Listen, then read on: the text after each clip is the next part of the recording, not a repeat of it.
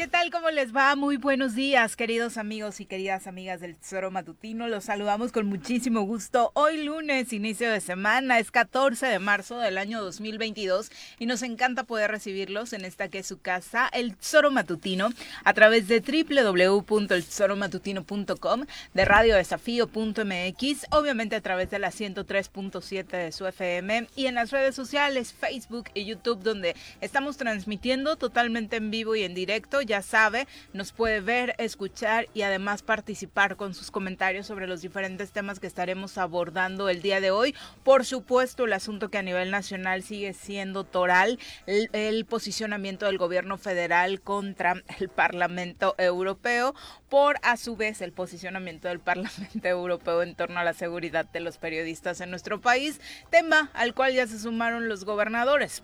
Obviamente el nuestro no pudo faltar, ahí va la firma de Cuauhtémoc Blanco en este posicionamiento que marcan los gobernadores de la cuarta transformación este fin de semana. Hablaremos de este pues resultado que vienen dando las comparecencias en el Congreso del Estado de Morelos, las comparecencias de los secretarios del gabinete de Cuauhtémoc Blanco y por supuesto de la reactivación este fin de semana de la actividad futbolística en la Liga MX después de los disturbios en el estadio La Corregidora de Querétaro, muy mal las entradas en general, pero por supuesto ya sabemos que de pronto tenemos memoria corta y seguramente en los siguientes partidos se nos irá olvidando. Ojalá, ojalá que no sea así, mientras que pues parece que desde la Federación Mexicana de Fútbol con el abrazo al minuto 62 eh, en cada partido eh, promueven que se nos olvide todo. Mi querido Pepe, ¿cómo te va? Muy buenos días. Hola, ¿qué tal, Viri? Muy buenos días. Buenos días al auditorio. Esperando que todos tengan también un excelente inicio de semana. A gusto, contento de estar aquí. Y pues, como dices, en el tema del fútbol, ridículos los este, protocolos que se toman para enviar mensajes que pues no tienen nada. Son mensajes huecos que no van a solucionar un tema de fondo, que es la situación de violencia que teníamos ya en, en los estadios que evidentemente los dueños de los equipos no quisieron tomar algunas acciones que fueran más allá, solamente San Luis mencionando que eh, van a vender alcohol solamente en el primer tiempo de sus partidos, ya en el segundo tiempo ya no. Las chivas pero, sin barras. Este, las chivas sin barras, es ¿no? el posicionamiento más Este, fuerte. ¿no? eh, y de ahí en fuera, nada, ¿no? Nada, desafortunadamente. Golpea desde luego la confianza de la gente, poder ir a un espectáculo, a poderse sentar de manera tranquila con su familia, sabiendo que puede haber tipejos como estos que estuvieron en Querétaro, en cualquier punto de los estadios eh, a nivel eh, nacional. Pero eh, pues evidentemente se mancha, se mancha el, fútbol todavía, ¿no? Y con la débil decisión de los dueños, velando siempre por los intereses económicos, pues evidentemente, pues a quienes nos gusta ir a los estadios, pues ya nos quedamos con esa intran- intranquilidad, ¿no? Pero en fin, y con relación al otro, pues este sorprendió el comunicado también de los gobernadores.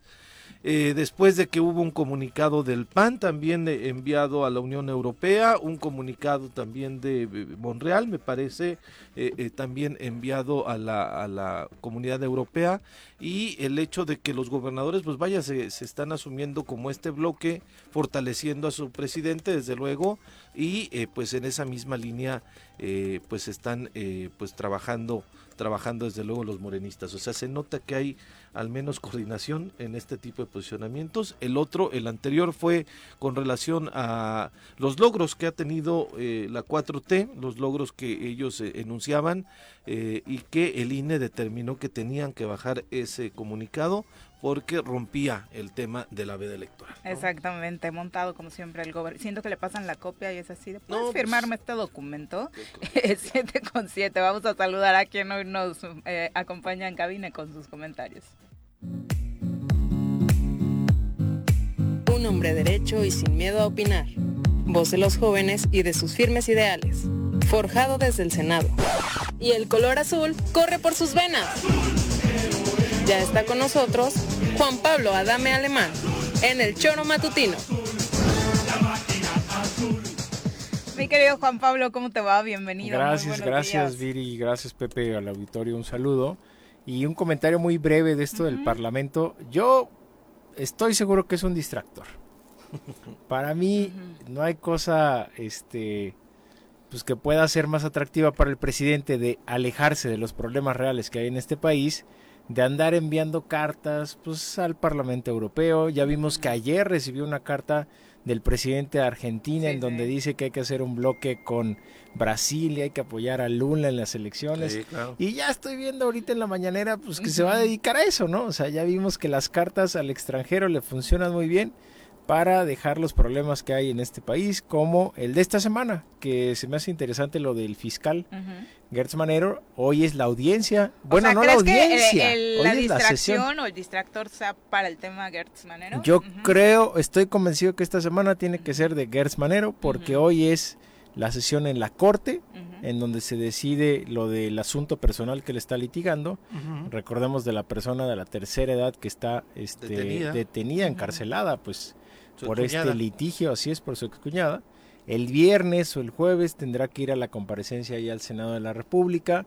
Entonces, este, veo que ahí es en donde puede estar el, el foco de atención, porque no solo es un asunto personal del de la Corte, para mí es un caso más de tráfico de influencias, de corrupción, que puede estar vinculado al círculo presidencial. Y que el presidente ha estado respaldando al fiscal. 100%. ¿No? O sea, 100%. a pesar de lo que ha salido, a pesar de que la UIF también lo estaba investigando. No, le dio con todo a la Suprema Corte, bueno, sí. a uno de los magistrados de la Suprema Corte, que es el que trae este caso, diciendo que obviamente desde ahí viene una tendencia que les dijo, no son blancas palomitas, ustedes no tienen la casi casi la colita limpia para enviarle estos mensajes a Gertz Manero, se les fue realmente con todo y es la pauta que nos da precisamente para pensar que pase lo que pase en este caso, va a respaldar al fiscal, ¿no? Sí. Sí, sí, sí, sí. Y bueno, lo de la carta pues, es una lectura interesante lo que haces tú, este Juan Pablo. eh, digo porque no no lo habíamos visto de, esta manera así, ¿no? Todo el mundo escandalizados por el lenguaje que se utilizó en la carta. En el fondo, decía yo, quizá yo estoy de acuerdo con el presidente, no en la forma en cómo se redactó la carta, pero sí defendiendo el tema de la soberanía, defendiendo, enfatizando algunas cosas que se tienen que enfatizar de pronto cuando algunos países voltean a ver lo que pasa en México, lo que pasa en cualquier otro país, ¿no? Eh, este, pero este, esta lectura que tú le das de, de una posible, pues, distractor para ver, para que no veamos, mejor dicho, ¿no? Para voltear a ver otro lado y no veamos Sí. esta, esta situación que se vaya a dar hoy en la corte, es, es interesante, ¿no? El tema es que los primeros que cayeron fueron ustedes, ¿no? O sea, los más prendidos fueron los panistas, realmente. Y más allá de las coincidencias o no, eh, eh, me parece muy emblemática esta caricatura de la jornada del fin de semana, ¿no? Donde tienen el documento Benito Juárez, Miguel Hidalgo y Flores Magón y dicen, por supuesto que la firmamos, ¿no? Y hasta, Sí, y hasta sí, está suave. Sí, ¿no? sí, sí. Los tiempos han cambiado. Sí, obviamente, valía. Eh, es que pienso que valía la pena la, la respuesta, pero hasta ahí, este, respondes y vámonos, ¿no? A los temas que realmente importan. Pero todo el mundo nos subimos. Este, sí, sí, sí. todo sí. el mundo nos subimos y escandalizados Sí, algunos. porque para mí el fondo de, este, de la propia resolución es eh, la crítica que se hace al manejo de los periodistas, ¿no? De, de esta situación de la vida de los periodistas, de la profesión de los periodistas. Y eso es el fondo de la resolución. Ya por ahí viene algo de la reforma. de la reforma que energética. claro que el presidente pues iba a agarrar y decir, oye, pues con mis reformas no te metas, ¿no? Que Es claro. un poco lo que tú dices. pues. Ujú. Lo que a mí sí me parece sensible es el tema de los periodistas. Sí, Pero claro. hasta ahí. O sea, vale la pena la respuesta y regresemos a, a los problemas. Y ¿no? los- Nada los- más falta que le contestemos hoy a Alberto Fernández, el presidente No, de. Argentina. Sí, sí. No, sí, ya, ya es otra cosa. Que bueno, y el bloque lo ha propuesto el presidente también, un bloque latinoamericano. La semana Sí. pasada dijo que debería Desde ampliarse, ¿no? tiempo. Más, eh, la semana pasada enfatizaba precisamente que este bloque que en su momento pues traían los sudamericanos con esa generación izquierdista de Fernández precisamente, de Lula en su momento, de Chávez obviamente, Evo y demás, que se volvió en un gran bloque, él decía pues vamos a ampliarlo. Yo ya estoy hablando con los gobiernos de Canadá, de Estados Unidos, que dudo que le entren presidente, pero él decía vamos a ampliarlo a, a todo el continente. Pero bueno, solamente para finalizar, para quienes eh, no escucharon este fin de semana o se perdieron los últimos dichos de López Obrador en torno a este posicionamiento para eh, con el Parlamento Europeo, esto fue lo sucedido. Me canso ganso. Al carajo, la delincuencia. Fuchi, bácala. AMLO en la mira. Mucho hemos hablado ya de la serie de posicionamientos que el presidente de México, Andrés Manuel López Obrador y el Parlamento Europeo han Bueno, a- ahorita lo, lo retomamos. Eran, eh, por supuesto, los posicionamientos de este fin de semana en el que se dio el presidente precisamente el lujo hasta de leer eh, de nueva cuenta este, este comunicado, señalándole y diciéndole precisamente al Parlamento Europeo que no iba a permitir en ningún momento que se volviera a dar con esta eh, intromisión, ¿no? ¿te acuerdas que yo dije el presidente lo redactó? y Sí, lo Y redactó. después él fue el que la- lo dijo. Ujú. Dije que son las palabras del presidente. Son, lo conozco, bueno, yo hice campaña con él tres veces, ¿no? Y todos los que Entonces, lo conocen lo lo, dijeron desde el primer momento, ¿no? Sí, sí. No, pero no, acuérdate que, sí, sí. que la diputada Arismendi, este... Ah, Pati y ella dijo Noroña, que ¿no? Y Noroña también decían Pati y que Noroña no. fueron los O sea, que no. muchos de la 4T se sorprendieron. A mí me sorprendió que se sorprendieran. Porque yo sí, Sí. dije, es textual, así es, estoy... eh, son sus ideas Claro, y sus sí, sí, sí, palabras, tal sí, cualito, claro. ¿no? Sí, sí, sí. Y por eso lo retoma y lo con sonriente lo, lo lee de nueva Sí, cuenta. sí. Tal cual, claro que yo lo hice con Jesús, ¿no? En el viaje. Con Y Jesús ahí- y otras personas, dice ahí es por en ahí donde se ve la redactamos. capacidad este, mediática que tiene el presidente, porque pone esas palabras donde, voy de nuevo, o sea, es la bola de estambre, ¿no? En donde ahí va la bola de estambre y ahí va el gatito pues a perseguir la bola de estambre. Claro. Y ahí vamos todos, ¿no? O sea, a, a decir las palabras del presidente cuando lo interesante, insisto, no son las palabras, sino es lo que puede traer de fondo. Desde luego. Y la visión del propio presidente de decir, hey, este es mi país Sí, claro. y acá no se meten, ¿no? Así Que es. esa es la Son las dos cosas que están de fondo. sin duda, Sí, ¿no? sí, sí, Por supuesto, sí, sí. porque hablaba también el viernes de cómo se acostumbraron también desde otros eh, países o, u otros funcionarios a nivel internacional de ningunear a México, ¿no? Y en eso, por Es supuesto, lo que él tiene dice. la razón.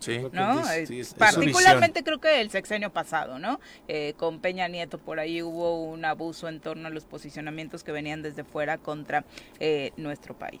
Pero Así es, pero en fin. La, la situación con López Obrador Oye, aterrizando. cumplimos casi dos años de pandemia, Viri. Ya, Ya, este fin sí, de semana. El también. 18 de marzo fue el día que iniciaba precisamente el encierro, ¿no? Sí, así estamos ya con estos este este esquema que nos cambió completamente la vida, que ahorita en algunos estados están debatiendo si se quita el cubrebocas o no. Me parece que ya Campeche es uno de los estados que Nuevo ya León. no hay León. bronca, Nuevo León, pero estamos viendo que hay una variante que está saliendo por allá y otra vez está metiendo en crisis en algunos otros países. Por eso yo creo que este debate de quitarnos los cubrebocas es completamente adelantado. No sé, ¿no? Digo, aquí en el estado pues no tenemos dirección absolutamente de nada, ¿no? Porque creo que el gobernador nada más tuvo una vez actividad de esta semana, pero este... No, fueron tres días. ¿Ah, sí? Sí, fue martes, eh, ahora precisamente vamos a escuchar Ah, sí, su resumen sí. martes, miércoles y jueves. El martes el- Ujú. por el 8 de marzo, después estuvo en Tetecala. Exactamente, y y, después- el jueves se reunió con Zoe Robledo. Ah, es cierto, sí, sí es cierto. Bueno, uy. Perdóneme, gobernador, Ujú. fueron tres días extenuantes. Sí, sí, ¿no? de trabajo para el Estado, pero te digo, el- la situación es... Ah, bueno, el gobernador dijo también que iba a someter una encuesta Para. para ver si en Morelos te- teníamos o no usábamos cubrebocas. Ah, pues ya, ¿no? Ya, yo creo que va a ganar el, el, el que ya nos quitamos los- el Pero es que no puedes dejar, y le respondió la Academia de Ciencias de Morelos, no puedes dejar esa decisión en No, manos de la sí, ciudadanía, claro, ¿no? Por sí. supuesto que desde que se Es que es al modo, a ver. ¿quién es el que dice consulta para todo?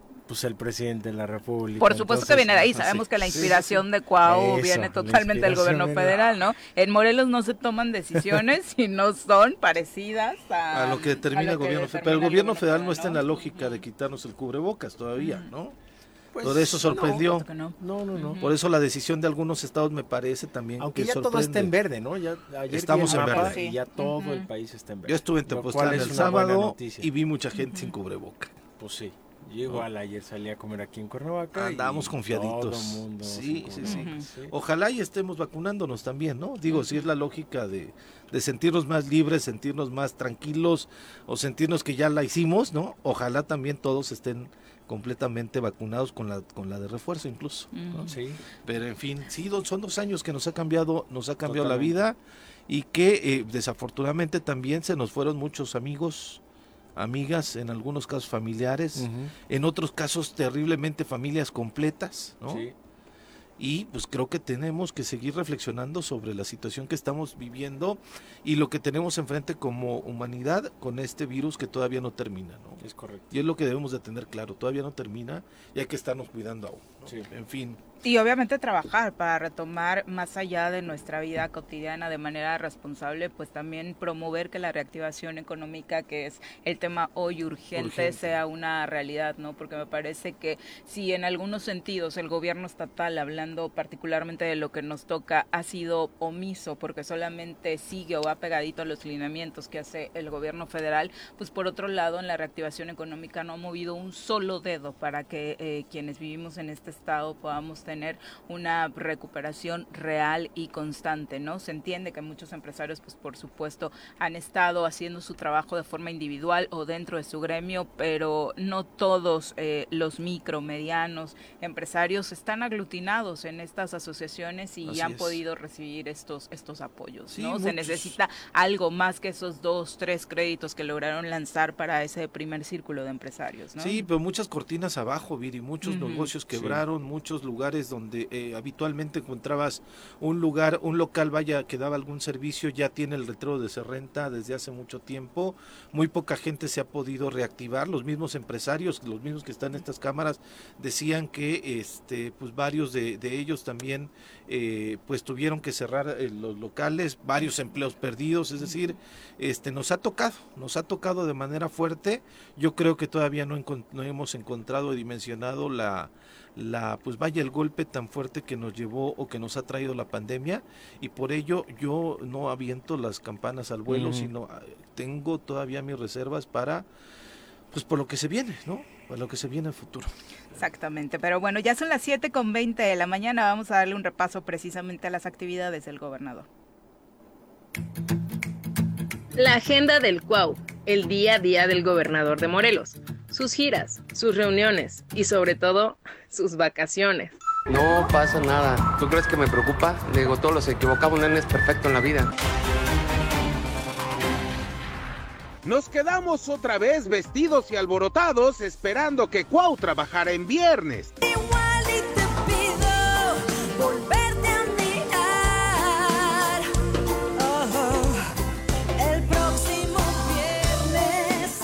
Eso sí, la semana pasada cumplió con sus tres días de rigor de chamba. Martes, miércoles y jueves. Claro, solo porque me ve aquí sentado, triste perdiendo el tiempo, sin trabajo, me llama Aragán. Ah, chis, pues eso eres, ¿no? Ah, pues sí, ¿verdad? Sí. El 8 de marzo trabajó por ser el Día Internacional de las Mujeres. Muy acorde a su nivel de sensibilidad por la violencia que viven las mujeres, terminó hablando de fútbol y se comprometió a buscar que el Querétaro venga a jugar a Morelos. Y será bienvenido. Si se quieren venir para acá a Zacatepec, con mucho gusto. Aquí serán bien, bien- muy bien recibidos. Ya te voy a tratar de, de contactar al que es el dueño ahorita del, del Querétaro, que pasa a ser parte de él otra vez. Le voy a decir que se lo traiga para acá, porque acá hay una afición este, espectacular y ojalá eh, trate de convencerlo para se pueda traer a- al, al Querétaro acá. De inmediato, Mauricio Curi, gobernador queretano, le respondió al Cuau. Querétaro es de los pocos estados que tiene forma de apoyar a un equipo de fútbol. La afición de Adeveras, la que sí es la queretana, se merece tener un equipo de primera y el gobernador de Querétaro y el estado de Querétaro va a hacer todo lo posible para que sigamos teniendo gallos para rato. El miércoles blanco se fue a dar un baño de pueblo a Tetecala con todo su gabinete. Dicen que a trabajar será. Ah, ahora sí, llegamos al Zócalo. ¿Qué, ¿Qué te parece? Wow, pero esto sí es otra cosa, ¿eh? Está bien bonito. Y eso que no lo has visto en, en Navidad. Así cuando, cuando lo arreglan que prenden hartos poquitos, ¿verdad cómo se ve? está triste, otra no se ve bien. Y el jueves tuvo que trabajar porque anunció gira en Morelos el titular del IMSS, Zoé Robledo. La reunioncita solo le quitó un par de horas. Sabes que yo no nací para eso de. De. trabajar. Eso. ¿Mm? ¿Viste? Ni la palabra me sale. Ya en sábado, otra vez se montó en un comunicado de los gobernadores de la 4T para apoyar a AMLO en su polémica contra el Parlamento Europeo. Señor presidente, el compromiso solidario del Estado de Morelos con el proyecto de nación que usted encabeza y que sin duda hará posible el México de la transformación por el cual se trabaja día con día. La pregunta vuelve a ser, ¿trabajará Cuau este lunes? ¡No lo creo! Hasta yo me río. Bueno, otro viernes sin actividades del gobernador. Lunes, ya sabe, lo platicábamos ahora en la estadística, ese es el, el segundo día que menos trabaja, así que la tendencia, pues, si quieres apostar algo a que tiene hoy actividades o no, Juan Pablo, no te lo recomendaría. Fines de semana, ¿cómo andamos? Mal, No. muy mal, muy mal. Es fin de semana. Sí, claro, no. sí. Había- el chiste es agarrarse del viernes a lunes, ¿no? O, bueno, trabajar de jueves a martes y tomarte los tres días que quedan en medio sin actividades. Además había ¿no? clásico, Viri. Aburridísimo, por cierto. Yo no lo vi. ¿ustedes lo No, tampoco. Estuvo Bueno, mucho sí. mejor el de las chicas ayer, el América Chivas, que también hubo 2-0 clásico nacional en la femenil, ganaron las Chivas, la verdad es que muy muy buen partido y lo que sorprende es la entrada. Creo que va a ser una muy buena herramienta para la gente que le dé un poquito de miedo ir al fútbol al varonil, irse al femenil donde hay mucho mejor ambiente, un ambiente más familiar, entrada de 10 mil personas ayer Y en el Azteca, que no es partidazos. una cosa menor, ¿no? Contra los 12 mil que hubo en el Cruz Azul contra Eso te Pumas. iba a decir, Cruz Azul Puma Sí, fue muy, muy, 12,000. muy parejito. Estadio Azteca. Sí, sí, sí. Sí, subieron las entradas, entonces eso 500 tampoco ayudó. pesos cada boleto, pues también, ¿no? Se. Ahí, claro, sí, no sí, está sí, tan fácil. Lo más Sí, barato. No está tan fácil. Son para las todos. 7 con 24, nos vamos a pausa. 7 con 28 de la mañana. La buena noticia este fin de semana fue, por supuesto, conocer que las menores Gal y Maya, que estaban, eh, pues obviamente, en calidad de desaparecidas tras esta audiencia celebrada en el Tribunal Superior de Justicia en la que su padre se las llevó, eh, ya, están con su mamá, están resguardadas ya donde pues la familia esperaba que estuviera y desde donde las autoridades no debieron eh, quitarlas, según eh, quienes conocen de estos temas. Eh, esto fue anunciado por el canciller Marcelo Ebrard. Esperaba el padre llevárselas de nuestro país, como usted lo recordará. Sin embargo, tras esta alerta emitida en el Aeropuerto Internacional de la Ciudad de México, no lo logró. Estuvieron día y medio desaparecidas y afortunadamente este fin de semana el anuncio es que ya están con su madre. Y en donde evidentemente la determinación que tomó la jueza del tercero, de la instancia tercera, vaya, Laura Galván, eh, pues evidentemente queda pues señalada bajo la ¿no? sospecha, de, en entredicho, eh, y de- desafortunadamente no es la única eh, denuncia, Viri, eh, que se hace, bueno, a partir de esto se, se destapa una serie de denuncias de otras madres que tienen casos similares, en donde los mismos jueces en nuestro tribunal han determinado en contra de las madres, ¿no? Eh, a- a, pues eh, lo que argumentan es que hay una sis- sistemáticamente una violación en los protocolos y en la forma en cómo están dictaminando eh, o emitiendo sus dictámenes desde el Tribunal Superior de Justicia en estos casos de lo familiar y en donde pues las madres están siendo víctimas de esta violencia vicaria que es este término que pues recientemente estamos familiarizándonos con él. Y hay que reconocer que fue este por la presión mediática. Sí, por supuesto. Porque el propio Nico Celis, ¿no? O sea, que empezó en redes sociales a publicar, a pedir ayuda y demás, y entonces creció.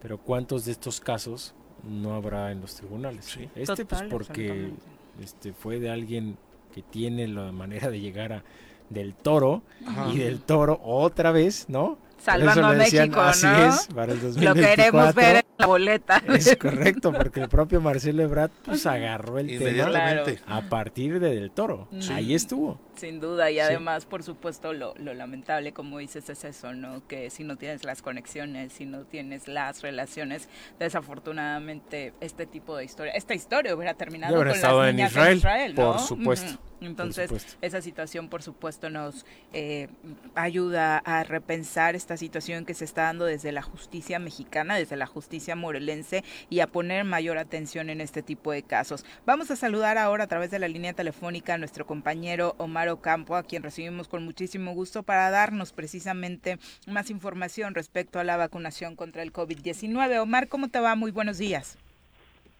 Hola Viri, Pepe, Juan Pablo, muy buenos días. Esta semana continúa la vacunación de refuerzo contra el COVID-19 para personas de 18 a 29 años en 13 municipios de Morelos. La inmunización de refuerzo se realizará en 12 municipios con dosis de Cancino y en un municipio con dosis de AstraZeneca. Serán municipios fuera de las zonas conurbadas, Tantetelco, Huitzilac, Temuac, Sosocotla, Amacustac, Cuatetelco, Puente de Isla, Tlayacapan, Azochiapan, Tepalcingo, Tlalnepantla, Totolapan y Jonacatepec. Para esta jornada de vacunación se contará con más de 56 mil dosis. Las personas de 18 a 29 años de edad deberán presentar el comprobante de la última vacunación mayor a cuatro meses y un nuevo expediente, el cual pueden obtener en la página oficial de la Secretaría de Salud, mivacuna.salud.gov.mx, llenarlo y presentarlo el día de la aplicación del biológico. Morelos registra un avance de vacunación del 90% con al menos una dosis, es lo que han informado las autoridades de salud. Por último, les comento que la pandemia persiste todavía en el estado de Morelos, con 230 personas activas con COVID-19 hasta este pasado fin de semana. Ayer fueron reportados 107 hombres y mujeres nuevos, además de cuatro defunciones, dos en Cuautla, una en Azuchiapan y otro más en el municipio de Jantetelco. La información, Miri.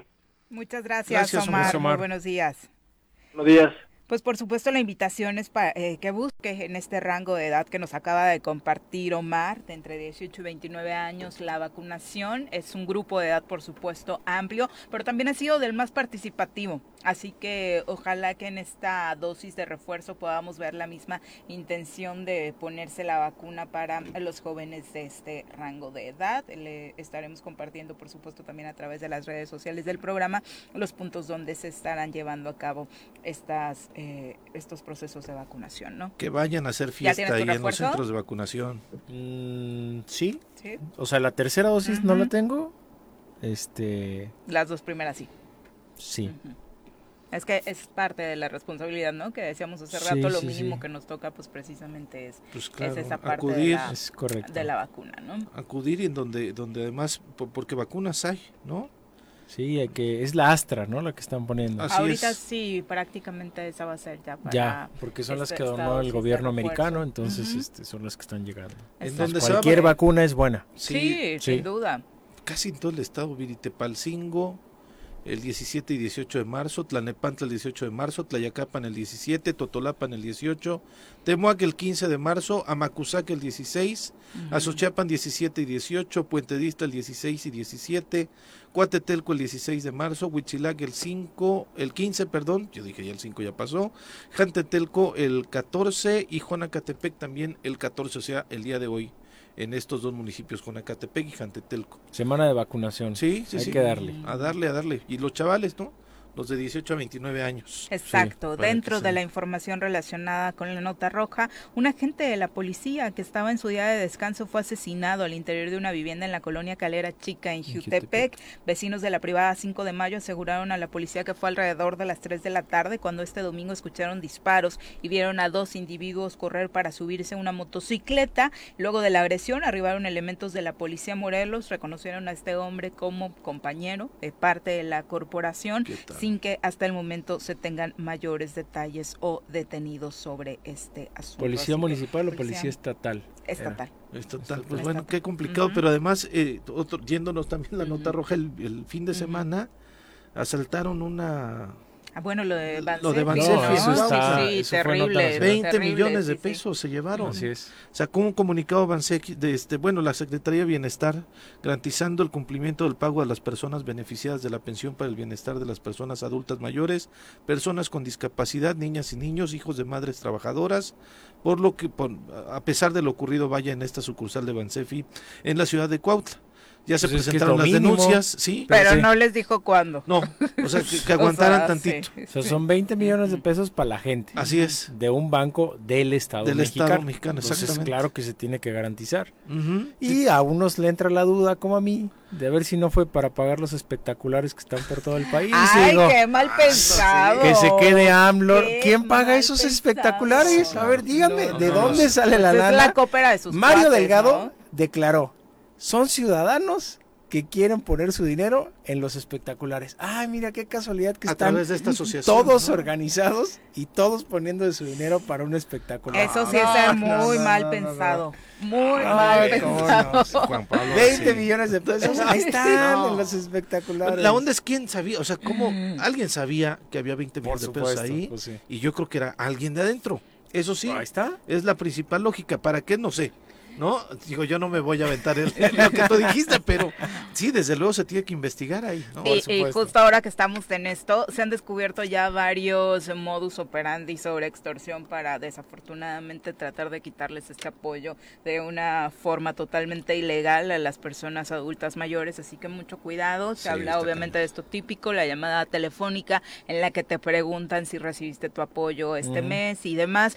No hay que dar ese tipo de información. el bienestar no hace ese Llamadas. tipo de llamadas, entonces eh, ojalá puedan poner atención porque obviamente siempre se trata de vulnerar los derechos de quienes eh, de por sí se encuentran en una situación vulnerable. Son las 7.38, vamos a entrevista. Nos acompaña a través de la línea telefónica el titular de la Comisión de Derechos Humanos del Estado de Morelos, Raúl Israel Hernández, a quien recibimos con muchísimo gusto en este espacio. Ombudsperson, ¿cómo te va? Muy buenos días. ¿Qué tal, Viri? Muy buenos días. Les mando un saludo ahí en la mesa de trabajo a Pepe y a Juan Pablo y a todo tu auditorio. Estoy a tus órdenes. Muchas gracias. Como siempre, muchos temas eh, de los cuales platicar. Iniciamos por el que de alguna u otra forma está más reciente, este de las niñas Gal y Maya, en el cual eh, la comisión tuvo un posicionamiento muy interesante. Cuéntanos. Claro que sí. eh, el día en que este asunto se volvió mediático, que fue el miércoles por la tarde-noche, en que se celebró la audiencia, cuando fueron entregadas de manera eh, pues ilegal, violando los derechos de las dos adolescentes a su progenitor, a su padre.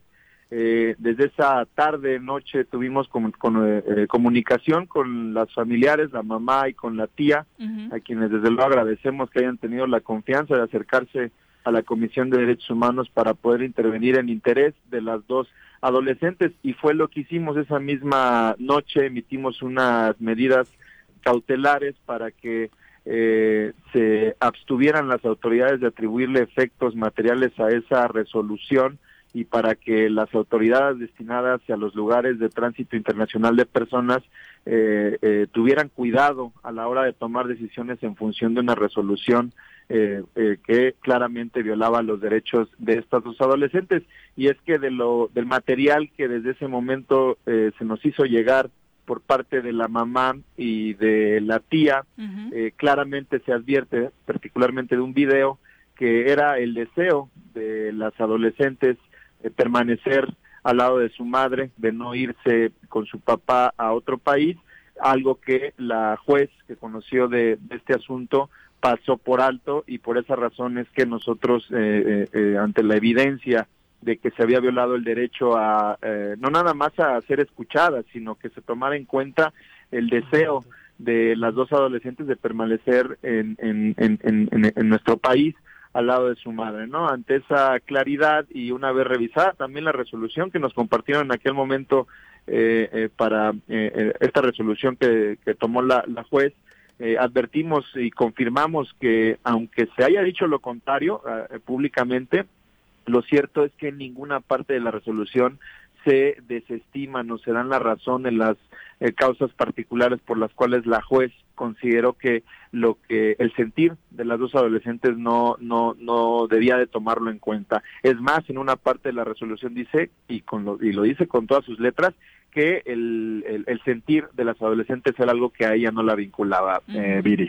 Exactamente, y, eso es parte de, eh, me, me gustaría que lo dejaras muy claro porque también hay mucha gente pensando de, pero es que al final son menores, ¿cómo van a poder tomar una decisión sobre su vida? ¿Dónde radica la importancia de sí escucharlas y de que sí sea prioritario que basados en el sentir de las y los menores se puedan tomar decisiones respecto a su futuro, la guardia y custodia? Sí, mira, son dos los instrumentos que contienen este derecho. El, el, el, el genérico, digamos, la Convención sobre los Derechos del Niño en el artículo 12 y también el propio Tratado Internacional que regula este tipo de procedimientos sobre eh, restitución de menores, restitución internacional de menores, que fue el, el origen de, de esta situación. En los dos instrumentos se prevé el derecho de toda niña, niño, adolescente, sujeto a alguna eh, decisión que les afecte, a que sean tomados eh, en cuenta, no nada más a ser escuchados. Esto es muy importante, no no es lo mismo. Bueno, ya te escuché y, y- y no le hago caso, no, o no me interesa, o no, no, no me vincula, como dijo la juez, eh, lo que deseas, sino precisamente que se debe de atender se debe de valorar ah, e- el sentir de una niña, de un niño, de un adolescente en torno a algo que le afecta, algo que puede modificar su vida, sus circunstancias, su esfera eh, individual. Y esto eh, independientemente de que se tenga una mayoría de edad. Y es que eh, el, el- el, digamos el fundamento de este de este derecho es el, el que eh, o tiene que ver con que no no por no tener una mayoría de edad una persona no no no puede dejar de expresar eh, eh, si está de acuerdo o no con alguna decisión que le afecta a esta persona, ¿no? Y mientras se tenga una edad suficiente para generarse un criterio propio, Ujú. esto debe de ser respetado.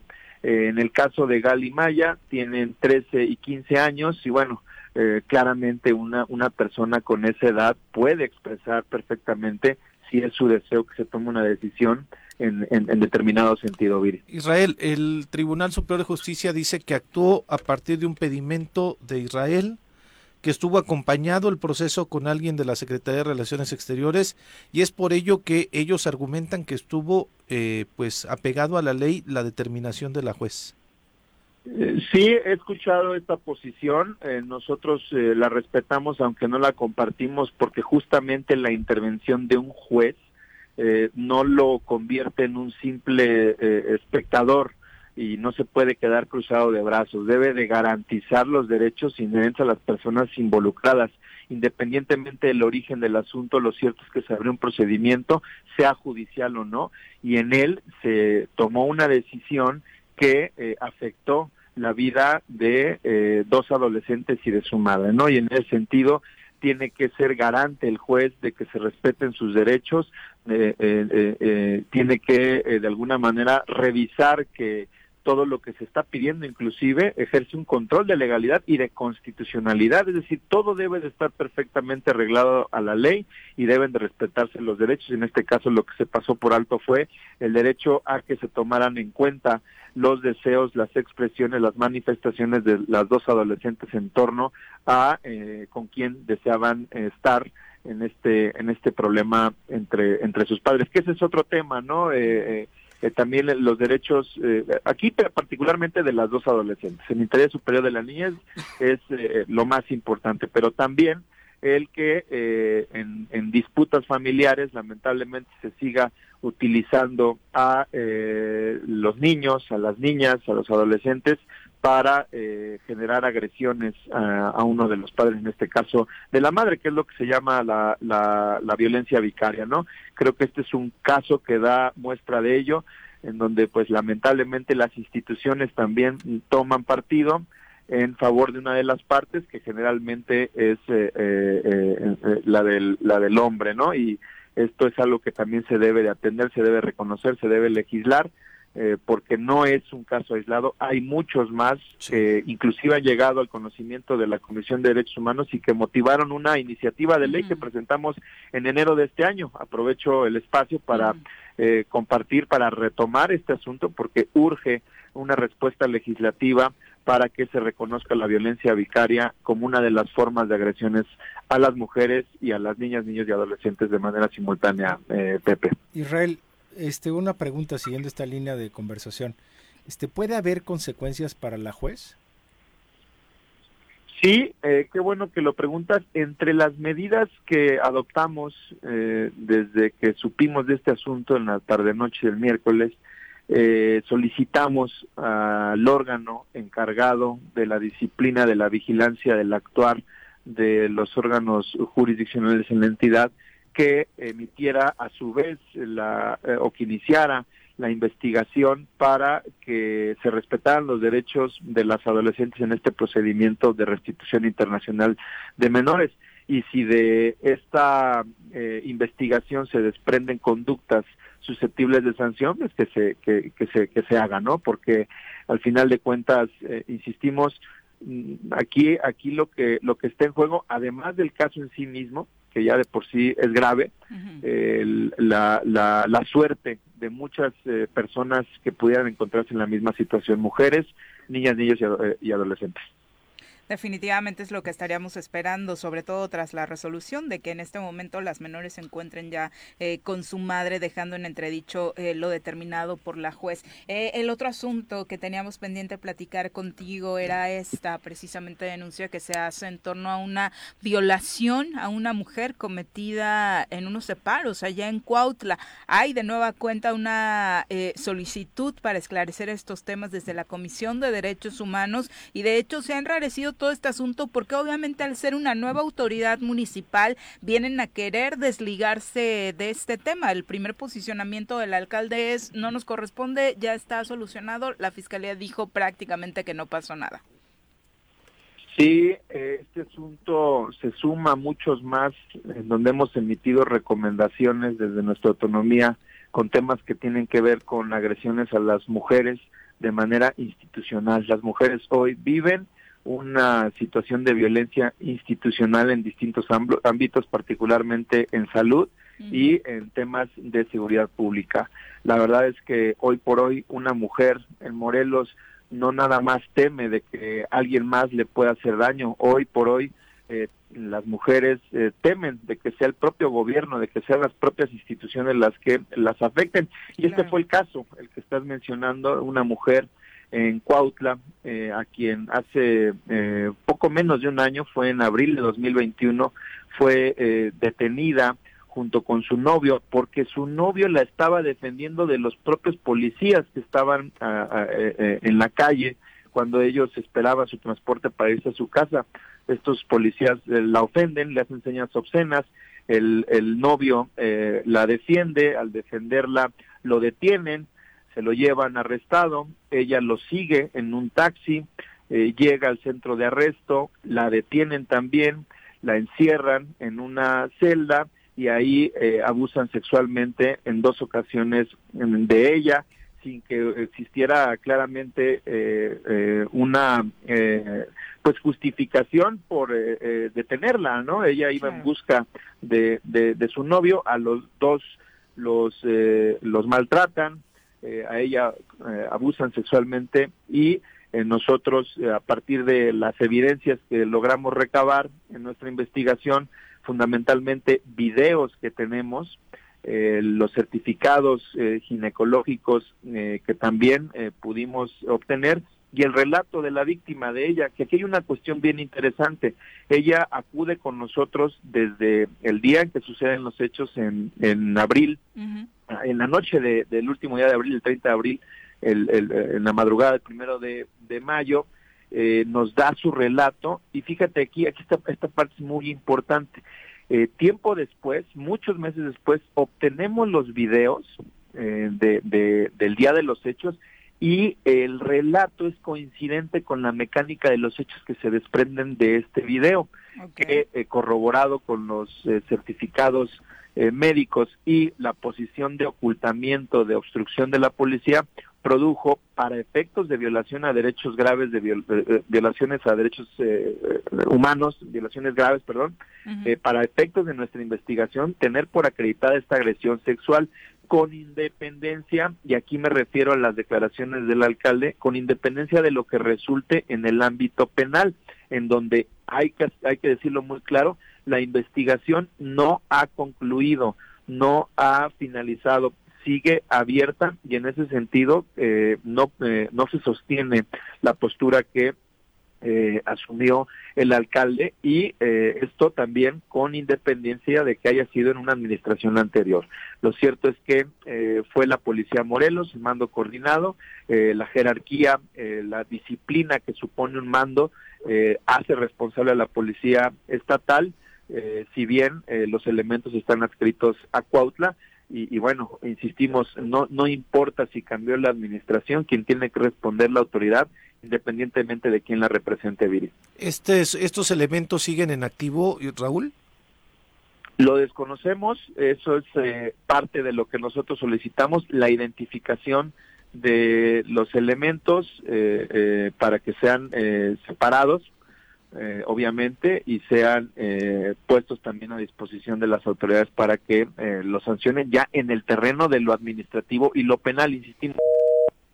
Uy, se fue. desafortunado que Se se, ha fue. cortado. Vamos a tratar de retomar porque eh, lo de- más desafortunado que se sabe al respecto es que de momento no se tiene conocimiento de dónde se encuentra la víctima, ¿no? Eh, hay obviamente temor de que debido a las represalias que ya estaba sufriendo a las amenazas, pues eh, la O sea, buena- después de lo sufrido todavía fue amenazas. amenazada, al parecer de, de forma inmediata y constante parte de lo que podría especularse es que decide resguardarse y precisamente velar por su seguridad sin que esto por supuesto esté confirmado y para cómo están las cosas y cómo está la situación en Morelos pues pensar que algo pudiera haberle sucedido tampoco Lo sería retomamos. descabellado ¿no? Eh, Israel teníamos pendiente eh, tu respuesta Israel Todavía, Otra vez creo que todavía no lo tenemos. Uy, no cargó su celular el ombudsperson. Seguro. Ah, sí. Ahora tratamos de, de comunicarnos de, nueva cuenta. Son las 7.53. ¿Les parece si vamos a...?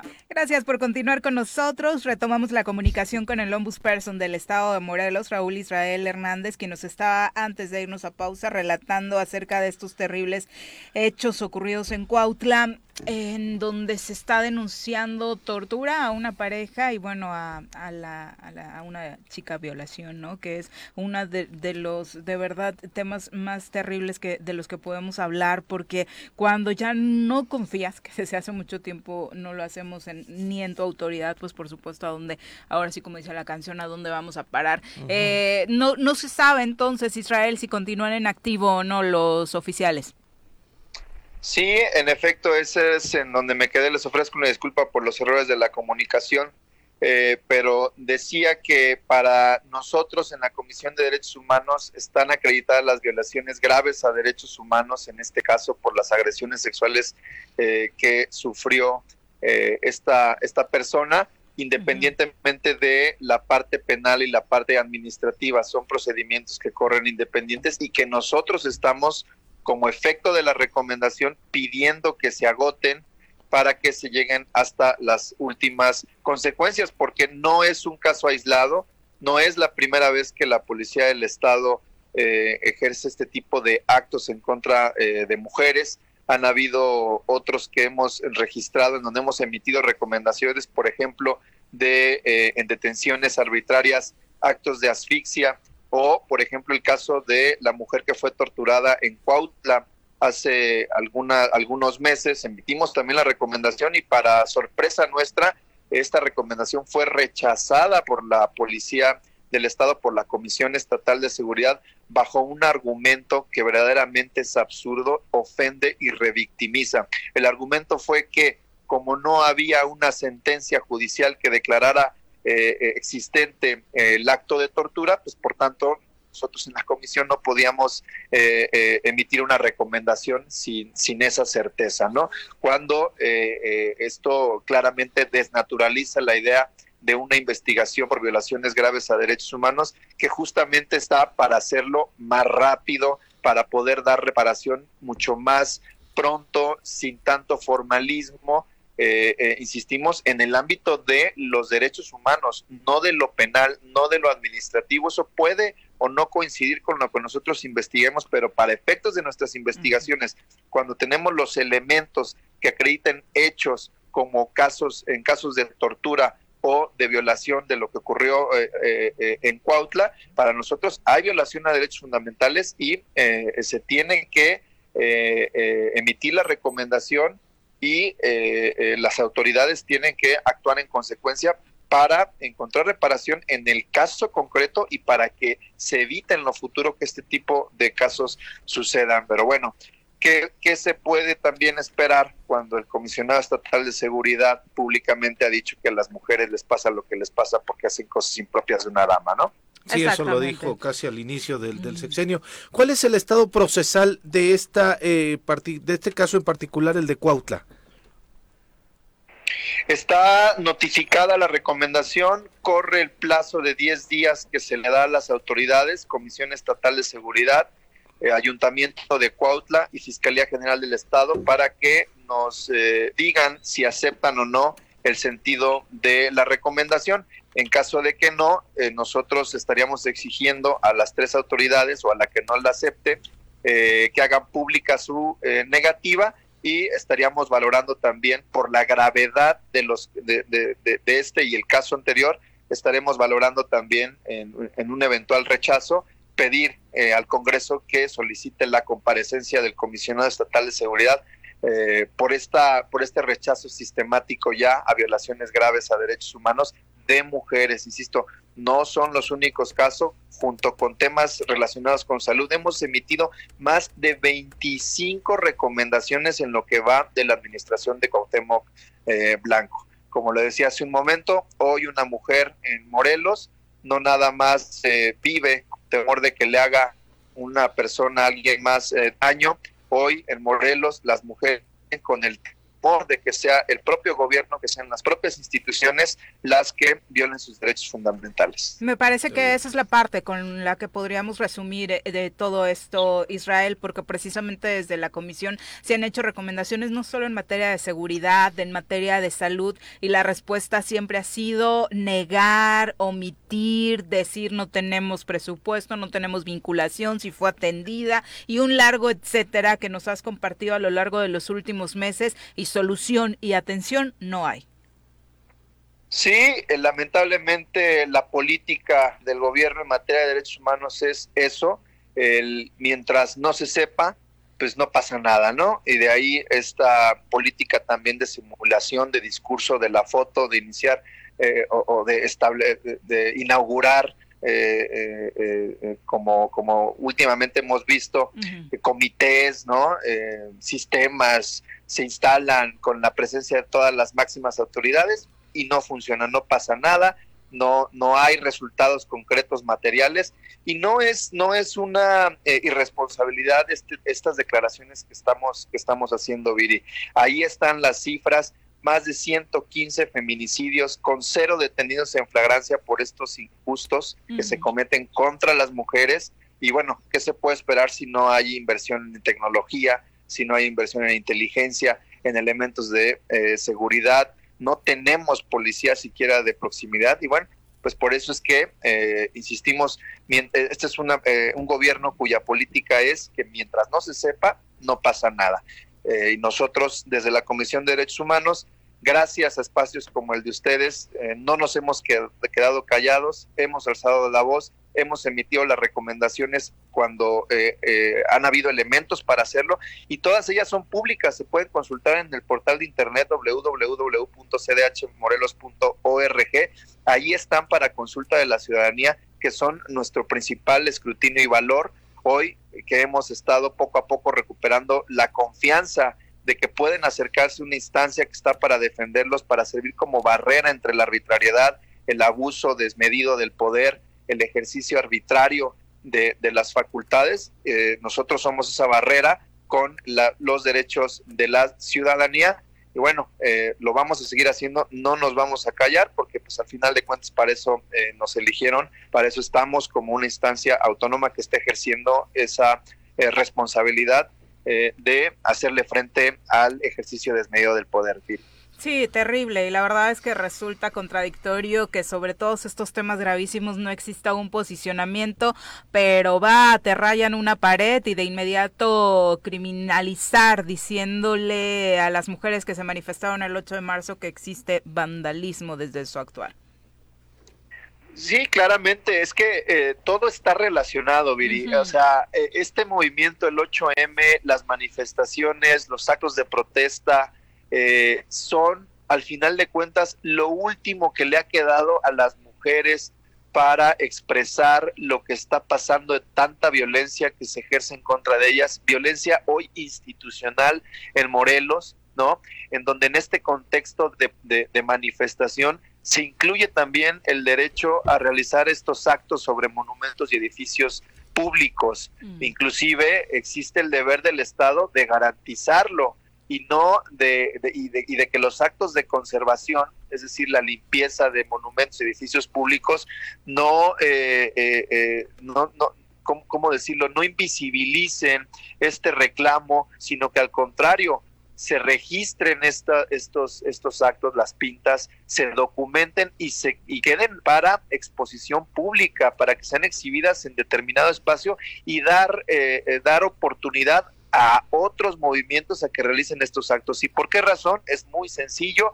Finalmente los monumentos, los edificios públicos expresan los valores de una sociedad que no pueden considerarse estáticos. Hoy hay una situación de violencia en contra de las mujeres. Estas expresiones dan cuenta de esa situación y por tanto le aportan un valor social a los monumentos y a los edificios públicos eh, eh, con independencia del detrimento económico político que pasa a segundo plano frente a los claros actos de violencia que están sufriendo eh, las mujeres y que bueno esto es unanimidad no yo creo que mejor eh, que el gobierno se preocupe por eh, atender nuestras recomendaciones que son instrumentos para cambio, para mejora. Al final de cuentas, nuestro fin es común, que es el bienestar de la ciudadanía, y es lo que debe entender el gobierno. Muchas gracias, Raúl. Muy buenos días. Un abrazo. Al contrario, gracias a ustedes. Igualmente. ¿Qué temas? ¿Qué 8 con temas, 6, Viri? sí, lo decía Israel, ¿no? Eh, un poco en tono sarcástico. O sea, ¿qué nos dice el Día Internacional de la Mujer que hizo Cuauhtémoc Blanco? Lo decíamos bien que tuvo actividad y la relevancia se la llevó que quería traer al Querétaro a Morelos. Firmó el acuerdo para la estrategia local para el logro de la igualdad sustantiva. Dice que busca la igualdad sustantiva y el fortalecimiento de las capacidades en el ámbito local. Aquí sí a veces decimos que el gobierno luego no entiende lo que le tuitean, pero aquí creo que ni quien le tuiteó entendió lo que se trató de decir con Completamente esto, ¿no? acuerdo, ¿eh? O sea, o, Sí, alguien me ayuda a traducir. No, es que hay textos que son verdaderamente. De pronto ya lo que tuitea el gobernador es su discurso. Lo que tuitean en la cuenta del gobernador es su discurso. Pero no rescatan lo más este brillante del discurso o realmente el discurso está completamente este fuera de contexto. ¿Qué hacemos? O sea, ya me los imagino. ¿Qué hacemos el 8 de marzo, Sí. no?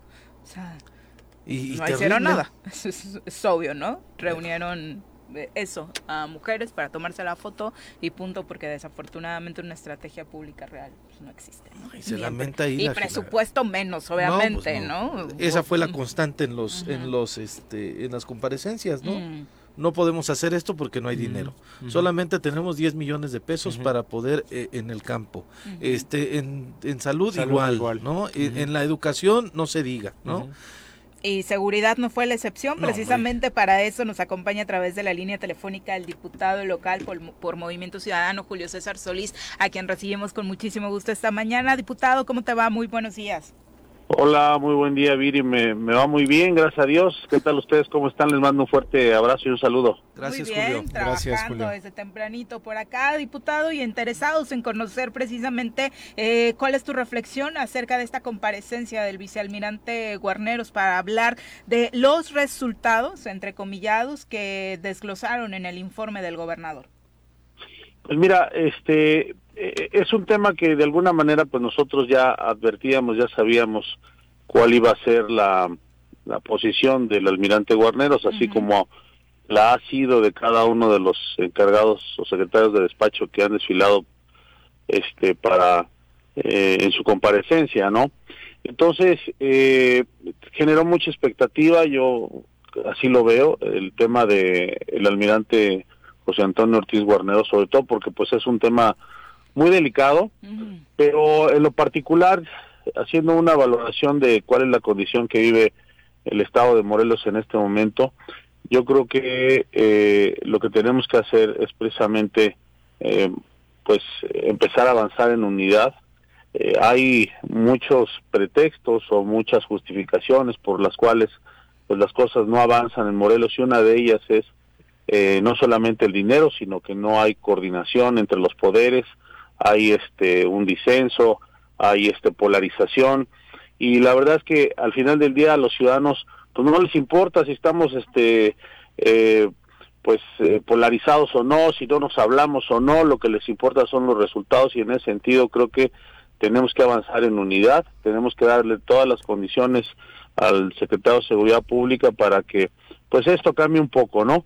Eh, yo veo positivo, eh, por ejemplo, el, el tema eh, de la presencia de los marinos, aunque los resultados aún no son tan tangibles, pero veo positivo que estén aquí en Morelos y bueno, pues vamos a empezar a coordinarnos. Yo le, eh, oh, bueno, ustedes seguramente escucharon el, este, el informe, se habló de un pacto, de un nuevo pacto, este, y pues hay que extenderle la mano eh, sobre todo al almirante Guarneros, ¿no? que es el, el encargado del tema de la seguridad en Morelos. Julio, ¿cómo, cómo llegamos o cómo podemos, por dónde se empieza de, de la precariedad que tienen en la comisión, de esta falta también de diálogo con la ciudadanía? ¿Por dónde empezamos para poder decir sí hay que apoyar al vicealmirante Guarneros? ¿Por dónde va? ¿Es, bueno, es un bueno, tema primero este, económico? hay que tener comunicación. Mira, yo he sido muy crítico y tú lo sabes en materia de seguridad. Entonces yo tuve una reunión previa y me, me decía el almirante, es que sí hay resultados, sí hay resultados. Y le digo, bueno, pues si hay resultados a lo mejor pues nadie los conoce o por lo menos no se advierten, porque seguimos eh, sintiendo un clima de inseguridad total. Entonces me dice, te voy a mandar los resultados, ¿no? Este, quiero conocer los resultados, quiero saber qué es lo que están haciendo los, este, los, los marinos aquí en el estado de Morelos. Entonces, primero es comunicación, que sí te quiero decir que había una total eh, falta de comunicación. Eso, creo que eso es lo primero, lo más importante, ¿no? Segundo, pues ver precisamente qué es lo que aún podemos hacer nosotros como diputados, este, para apoyar un área tan, tan delicada como es, este, eh, la, la CES. Entonces, creo que tenemos que comenzar por ahí. Eh, mucha gente, y lo, lo digo con mucho respeto, sobre todo muchos de los medios de comunicación, pues eh, esperaban una cena de negros, ¿no? O la revancha, por decirlo así, después de la comparecencia que hubo este anteriormente por el tema de Huitzilac. Sí. Sin embargo, creo que hoy, hoy lo que menos espera, insisto, la gente, o, o lo que menos le importa es si tenemos diferencias entre instituciones o no, lo que quiere son resultados. Y para obtener esos resultados, pues necesitamos trabajar juntos. Definitivamente un- hablabas de un sí. pacto, un pacto hacia dónde, un pacto que implica qué, diputado. pues eh, sobre todo eh, da- entregarles este darles la confianza y darles las condiciones para que puedan para que puedan trabajar. Mira eh, ustedes lo saben nosotros eh, como G11 eh, hicimos una propuesta en, en el paquete económico de aumentar el presupuesto en algunas áreas de gobierno. En lo particular para el tema de seguridad pública eran más de 300 millones de pesos. Sin embargo bueno pues esto no se dio. Eh, todo, todos adolecemos de lo que está sucediendo en Morelos, no solamente en materia de seguridad, pero ha habido algunos encuentros eh, con algunos funcionarios, en este caso, por ejemplo, con la secretaria de Hacienda, y hemos tratado de, eh, platicamos de que tenemos que sentarnos para tratar de explorar la posibilidad, sí, de reforzar las áreas, las áreas donde sea indispensable. Y al final del día, no quedarnos exactamente con la misma figura o con la misma fotografía de cómo se ejerció el, el dinero en, la, en el año pasado. Eh, han ido desfilando algunos de los secretarios y es de lo más ridículo, por ejemplo, desarrollo social, que es el área que se encarga de atender pues este la marginación y la pobreza en el estado, 10 durante el millones. 2021 solamente invirtió 10 millones de pesos. 10 millones de pesos, de casi 29 mil o casi 30 mil millones de pesos que tiene el estado. Entonces hablábamos Es de este tipo de temas y por supuesto que no queremos que vuelva a suceder esto. Aunque no se haya aprobado el presupuesto, vamos a explorar los mecanismos para reforzar las áreas que más necesitan recursos. Oye, diputado, ¿y este pacto es solo entre diputados y el Ejecutivo o están pensando en hacerlo con la sociedad civil, con otros organismos? Este, ¿De qué va? Tendría que ser con todos, tendría que ser un pacto amplio, eh, tendría que ser un diálogo abierto. Eh, yo a través del secretario de Desarrollo Social le mandé un mensaje al gobernador solicitándole que él, pues que es gente cercana al gobernador, pues este, eh, pues nos diera la oportunidad de platicar, porque sí lo quiero decir con todas sus letras, nunca nos ha buscado el gobernador en lo particular, jamás he recibido una llamada del gobernador y tampoco del secretario de gobierno para sentarnos a platicar de qué es, es lo que necesita el Estado de Morelos. Sin embargo, yo veo voluntad en muchos de los este, de los secretarios de despacho y es por eso que les decíamos y, y con el propio eh, almirante Guarneros que necesitamos empezar a ver hacia adelante.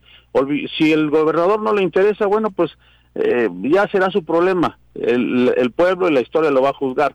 Pero nosotros somos los actores actuales de lo que está sucediendo en el Estado y tenemos que ver hacia adelante y olvidarnos pues de, rencillas. A los que sí nos importa el Estado, tratar de empezar a ponernos de acuerdo. Julio, eh, yo quiero regresarme, perdona, al tema de seguridad. Y es que eh, es el tema que a mí me preocupa. Yo realmente no me siento seguro en mi estado, por desgracia. Y yo creo que ese es una eh, cotidiano de la, de la mayoría de la gente, ¿no?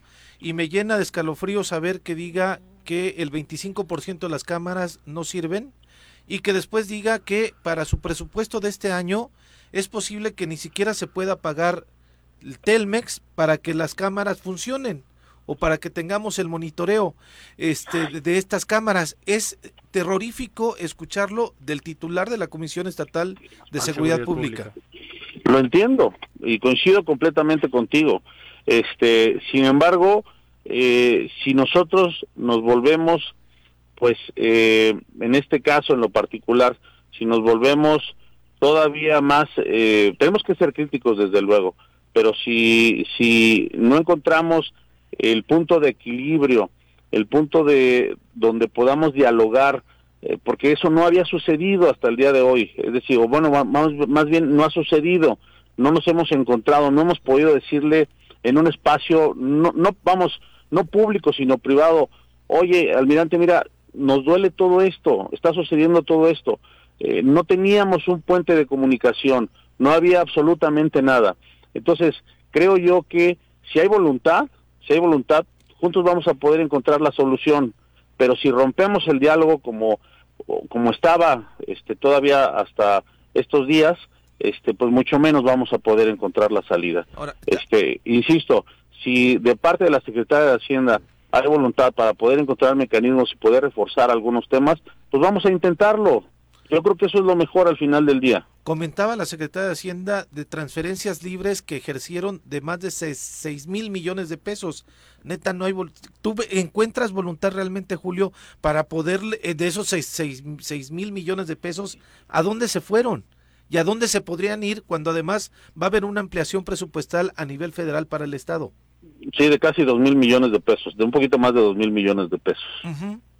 Le- ¿Les Pues- dijeron efi- efectivamente a qué se fueron estas libres transferencias ¿Y que a qué se tiene? van esos 2,000? Sí. Amigo, podríamos quedarnos de brazos cruzados y decir, este, seguir haciendo señalamientos y seguir polarizando, insisto, insisto, ¿eh? Yo creo que la falta de comunicación, este, y sobre todo por la gente que no entiende la política, cuando se hace alguna crítica, en este caso de nosotros como oposición, porque lo hemos hecho, entonces hay molestia de parte del Ejecutivo y, y, y hay este eh, aislamiento o segmentación, por decirlo así, de algunos de los diputados. Tú has visto eh, cerca del gobernador a, a varios de los diputados o las diputadas, sobre todo del G8. ¿Por qué? Porque no les gusta lo que decimos, porque no les gusta que critiquemos. Entonces, si de, de ese lado hacia acá no hay comunicación, nosotros vamos a buscar la comunicación, vamos a, a- a tenderles pues la mano para ver si eh, así escuchan, porque lo, como tú lo dices, Pepe, lo que más me preocupa es que estamos en una espiral de decadencia y si, si, si seguimos polarizando, si seguimos este siendo esa piedra en el zapato que la seremos, pero vamos a buscar el diálogo, vamos a tratar de, de acercarnos y decirles este qué es lo que desde nuestro punto de vista está mal. Sí, que Porque por si no lo hacemos así, vamos a seguir enconados, cada quien va a seguir con su dinámica y vamos a seguir en decadencia. Sí, aunque obviamente se trataría de que de- creo que como ciudadanos pues nos importa poco si se enoja o no se enoja el comisionado por los señalamientos, ¿no? Lo que queremos son Claro. resultados. Sí, sí, coincido, coincido. Este, eso sería lo de menos, pero creo yo que lo que sí tenemos que hacer es precisamente sacarlos de esa burbuja, ¿no? Este, sacarlos y, y hoy estoy convencido pues que que el- la crítica, el señalamiento, este, no hace más que polarizar las cosas, este, que nos vean como enemigos, este, que no haya comunicación y al final del día, pues nosotros también como gobierno, como una parte del gobierno, somos corresponsables de lo que está pasan- pasando y yo no quiero quedarme de brazos cruzados, ser uni- únicamente el crítico, sino también tratar de poner sobre la mesa las soluciones. ¿Habría un plazo, diputado? Porque obviamente sabes que de pronto a quienes más les puede perjudicar eh, que se proponga este pacto y que no haya resultados eh, sería ustedes, porque se pensaría Claro. que ese pacto fue para sacar otro tipo de beneficios. Mira, yo esta semana, esta misma semana me voy a reunir con el almirante Guarneros. Este, me- él me, él me hizo una, una observación, eh, el almirante, Eh, porque yo en algunas ocasiones, seguramente también con ustedes comentaba que pues yo no veía caso de por qué estaban aquí los, este, los marinos, ¿no? Yo no veía ningún resultado. Y, y en este momento, bueno, ya al día de hoy yo ya tengo un informe detallado de todo lo que han estado haciendo los marinos. No lo hemos todavía eh, desmenuzado para tener pues tangible eh, lo positivo que pudiera ser, pero esta misma semana me voy a reunir con él. Entonces, este, pues vamos a tratar, insisto, de, de eh, poder aportar, ¿no? De, de que haya esa comunicación, ese diálogo y que y que escuchen, ¿no? Porque al final del día nosotros también somos parte o somos representantes del pueblo, que escuchen lo que la gente siente de una manera cordial, ¿no? De una manera afable para ver si podemos encontrar pues este soluciones. Yo creo que si hay voluntad al final del día, pues esperemos que pronto estemos eh, sintiendo precisamente pues ese cambio, ¿no? Esa diferencia. ¿Y cuáles serían los principales hallazgos de este informe que te hicieron llegar? Es que todavía no, me lo acaban de entregar, no, no lo hemos analizado a fondo. Antes de, mi reunión con el almirante yo espero ya tener un resultado para poder intercambiar ahí algunos puntos de vista con él. Y seguro, si me lo permiten, pues estarles también informando y comunicándoles a ustedes de qué se trata. Sí, por supuesto, estaremos, eh, la verdad es que muy interesados en conocerlo y ojalá, eh, sinceramente, que no que no pase con esto como de pronto, aunque parezca superficial, el ejemplo sucede con el fútbol, ¿no? Muchos técnicos son bien choreros, diputado, y te dicen, jugamos bien padre, mira, este jugador no ha anotado, pero mira su rendimiento, cuántos balones ha recuperado, y el público dormido y el equipo de media tabla para abajo, entonces, ¿no? Pues mira, yo la verdad es que nunca nunca he sido aficionado del fútbol y hoy mucho menos, ¿eh? Con todas Sí, las claro, experiencias. haces bien, es el men- el- el- no es un buen momento para acercarse.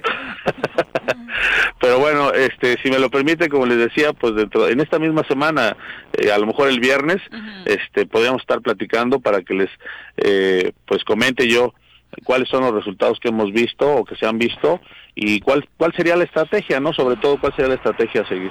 Julio, de estas comparecencias, entonces lo rescatable es que hubo diálogo, porque no hay otra cosa rescatable. Bueno, mira, con el almirante Guarnero sí, eso fue, al final del día yo tengo la, la Comisión de Seguridad Pública y era mi responsabilidad pues este la, el desahogo de esa comparecencia y, y, pues ustedes conocen la dinámica. La comparecencia con el resto de los secretarios, yo he estado en varias, no, no en todas, pero es triste la verdad, como les decía, por ejemplo, el tema de desarrollo eh, Social. social este que solamente se hayan invertido 10 millones de pesos en el 2021 para el tema de este con la secretaria de eh, obras públicas solamente se invirtieron 50 millones de pesos Obritas, eh, durante obras públicas. Entonces casi todas van por el mismo por el mismo rubro. La verdad es de vergüenza ¿eh? la verdad es es de vergüenza eh, como el, el abandono que existe en el estado de Morelos en todos los sentidos. Eh, sin embargo pues es difícil pues estar metido en todas las canchas. Este lo mío o lo que a mí me importa muchísimo porque además impacta en todos los demás ámbitos es la seguridad pública y este propusimos pues este pacto este diálogo con el secretario y esperemos que, que dé resultados Ojalá así sea, diputado. Muchas gracias, muy buenos días. al contrario buen día gusto saludarlos. Igualmente, hasta luego. Son las 8 con 23. Ojalá de verdad no sea solo un ganar tiempo, particularmente en este, ¿no? En materia de seguridad, seguridad. que tanto nos importa, porque el señor Guarneros tiene fama, tiene fama de chorro.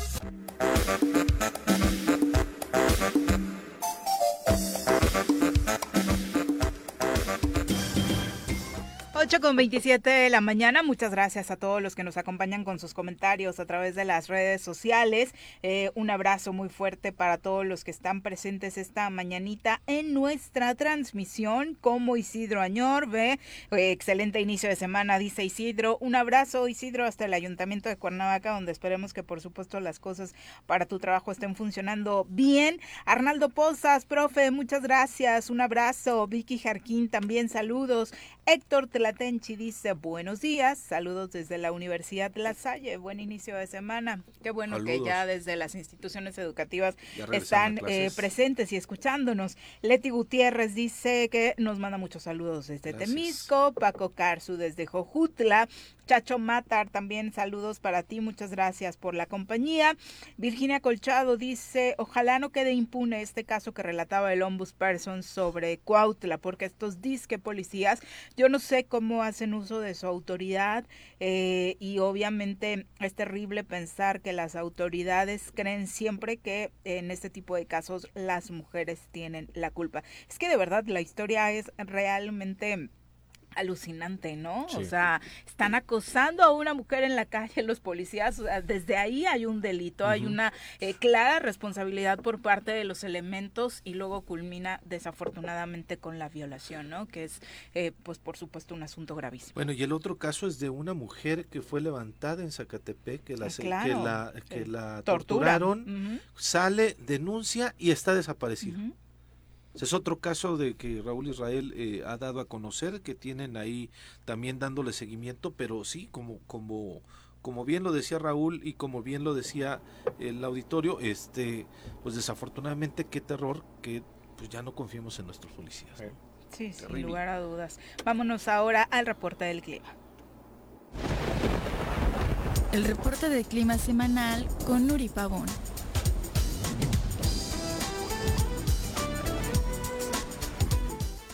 ¿Cómo te va? Muy buenos días. Hola Viri, muy buenos días, un gusto saludarte, un saludo para Pepe y, y Juan Pablo, deseándoles un excelente inicio de semana y también por supuesto un saludo para el auditorio. Gracias, Nuri. Eh, antes de, de continuar con el tema del clima, si nos permites, tenemos que despedir a Juan Pablo por algunos compromisos Así es, previos. previos Órale. avisados. Así que, Juan Pablo, muchas gracias por acompañarnos. muchísimas Gracias, gracias Nuri. Muy que sea una días. gran semana para todos y con un gran clima. ¿A poco no, Nuri? ¿Vamos a tener buen clima, Nuri? Así es, Viri, como se ha estado eh, presentando las últimas semanas, eh, lo- ahorita lo que prevalece es las condiciones de tiempo seco, eh, la elevación de las temperaturas máximas aquí importante para lo que es la zona metropolitana de Cuernavaca. Se espera que estemos alcanzando aproximadamente entre 31 y 32 grados. Eh, vamos a estar amaneciendo en lo que es el transcurso de la semana entre los 12 a los 14 grados centígrados. Eh, lo que es la zona de los altos de Morelos, esto para Tres Marías, temperaturas máximas de aproximadamente 21 a 23 con mínimas de 4 a 7 grados centígrados. En lo que es la zona del oriente para Cuautla, temperaturas máximas de aproximadamente 32 a 33 grados. En la mínima en esta zona de 14 a 16 grados centígrados.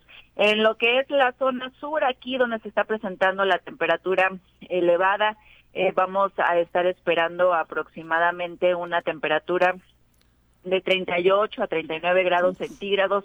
Eh, vamos a estar teniendo aquí una mínima de aproximadamente 15 a 17 grados. El día de hoy no vamos a estar esperando condiciones para la presencia de precipitaciones, vamos a seguir con tiempo seco, baja probabilidad de lluvias y viento máximo de 10 a 15 kilómetros por hora, esto con dirección dominante del noreste. Ya para lo que es el día de mañana se prevé tengamos eh, incremento en las condiciones para la presencia de precipitaciones. Vamos a estar teniendo lo que es el aporte de humedad proveniente del Océano Pacífico y esto nos va a estar ocasionando eh, condiciones para lluvias dispersas de 0.1 a 5 milímetros. Eh, vamos a darle puntual seguimiento, pudiendo presentarse en lo que son los altos de Morelos, ya colindando con lo que es la Ciudad de México, chubascos puntuales. Sin embargo, vamos a tener, por supuesto, la actualización. Esto es para el día de mañana. Ya para lo que es el día miércoles, eh, vamos a seguir con condiciones para lluvias dispersas a chubascos puntuales y a partir del día jueves y viernes ya es baja la probabilidad para la presencia de precipitaciones. Por supuesto le vamos a dar eh, de manera puntual lo que es la actualización de este pronóstico del tiempo en Twitter arroba con agua OCB para darle seguimiento a las condiciones que vayamos a estar esperando para lo que es el día martes. Eh, se asocia que estamos teniendo el aporte de humedad proveniente del Océano Pacífico y vamos a tener el paso de un nuevo sistema frontal, un nuevo frente frío.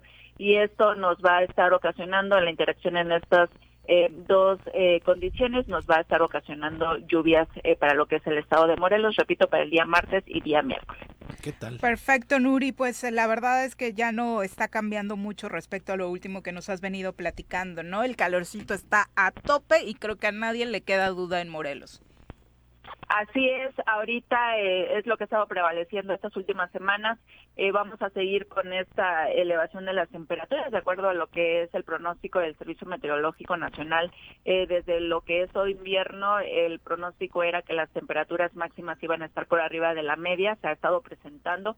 No hemos tenido o no tuvimos un invierno tan crudo como se llegó a presentar en años anteriores. Este invierno, la verdad, fue eh, muy templado, no tuvimos temperaturas mínimas tan extremas y la máxima ahorita sí importante la elevación que pudiéramos estar teniendo para los siguientes días, para los siguientes meses. Hay que recordar lo que es el mes de de abril y mayo son los meses más calurosos en lo que es el estado de Morelos y aquí importante eh, por supuesto el cuidado ahorita los incendios que que seguramente Sí, claro. se van a estar incrementando esto por la elevación de las temperaturas.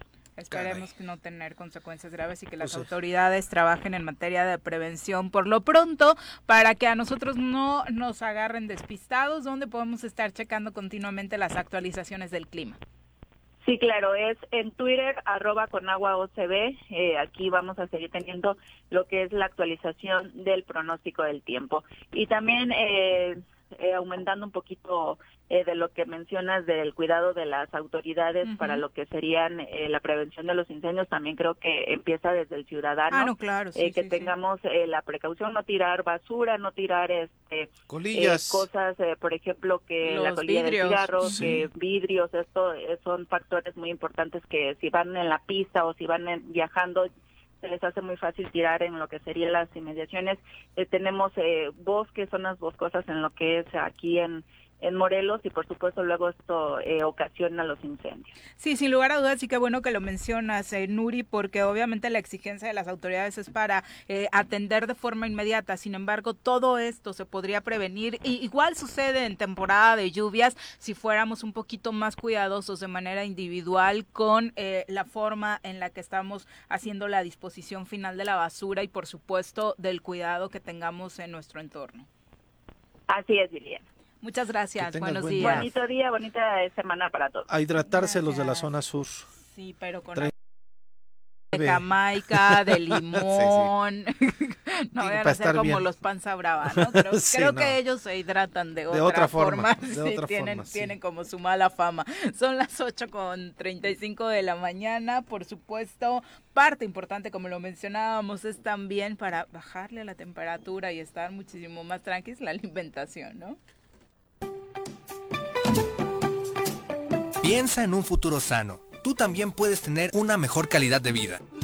Conoce cómo llevar una alimentación saludable con los productos naturales y orgánicos que la doctora Mónica Novielo de Punto Sano tiene para ti en el choro.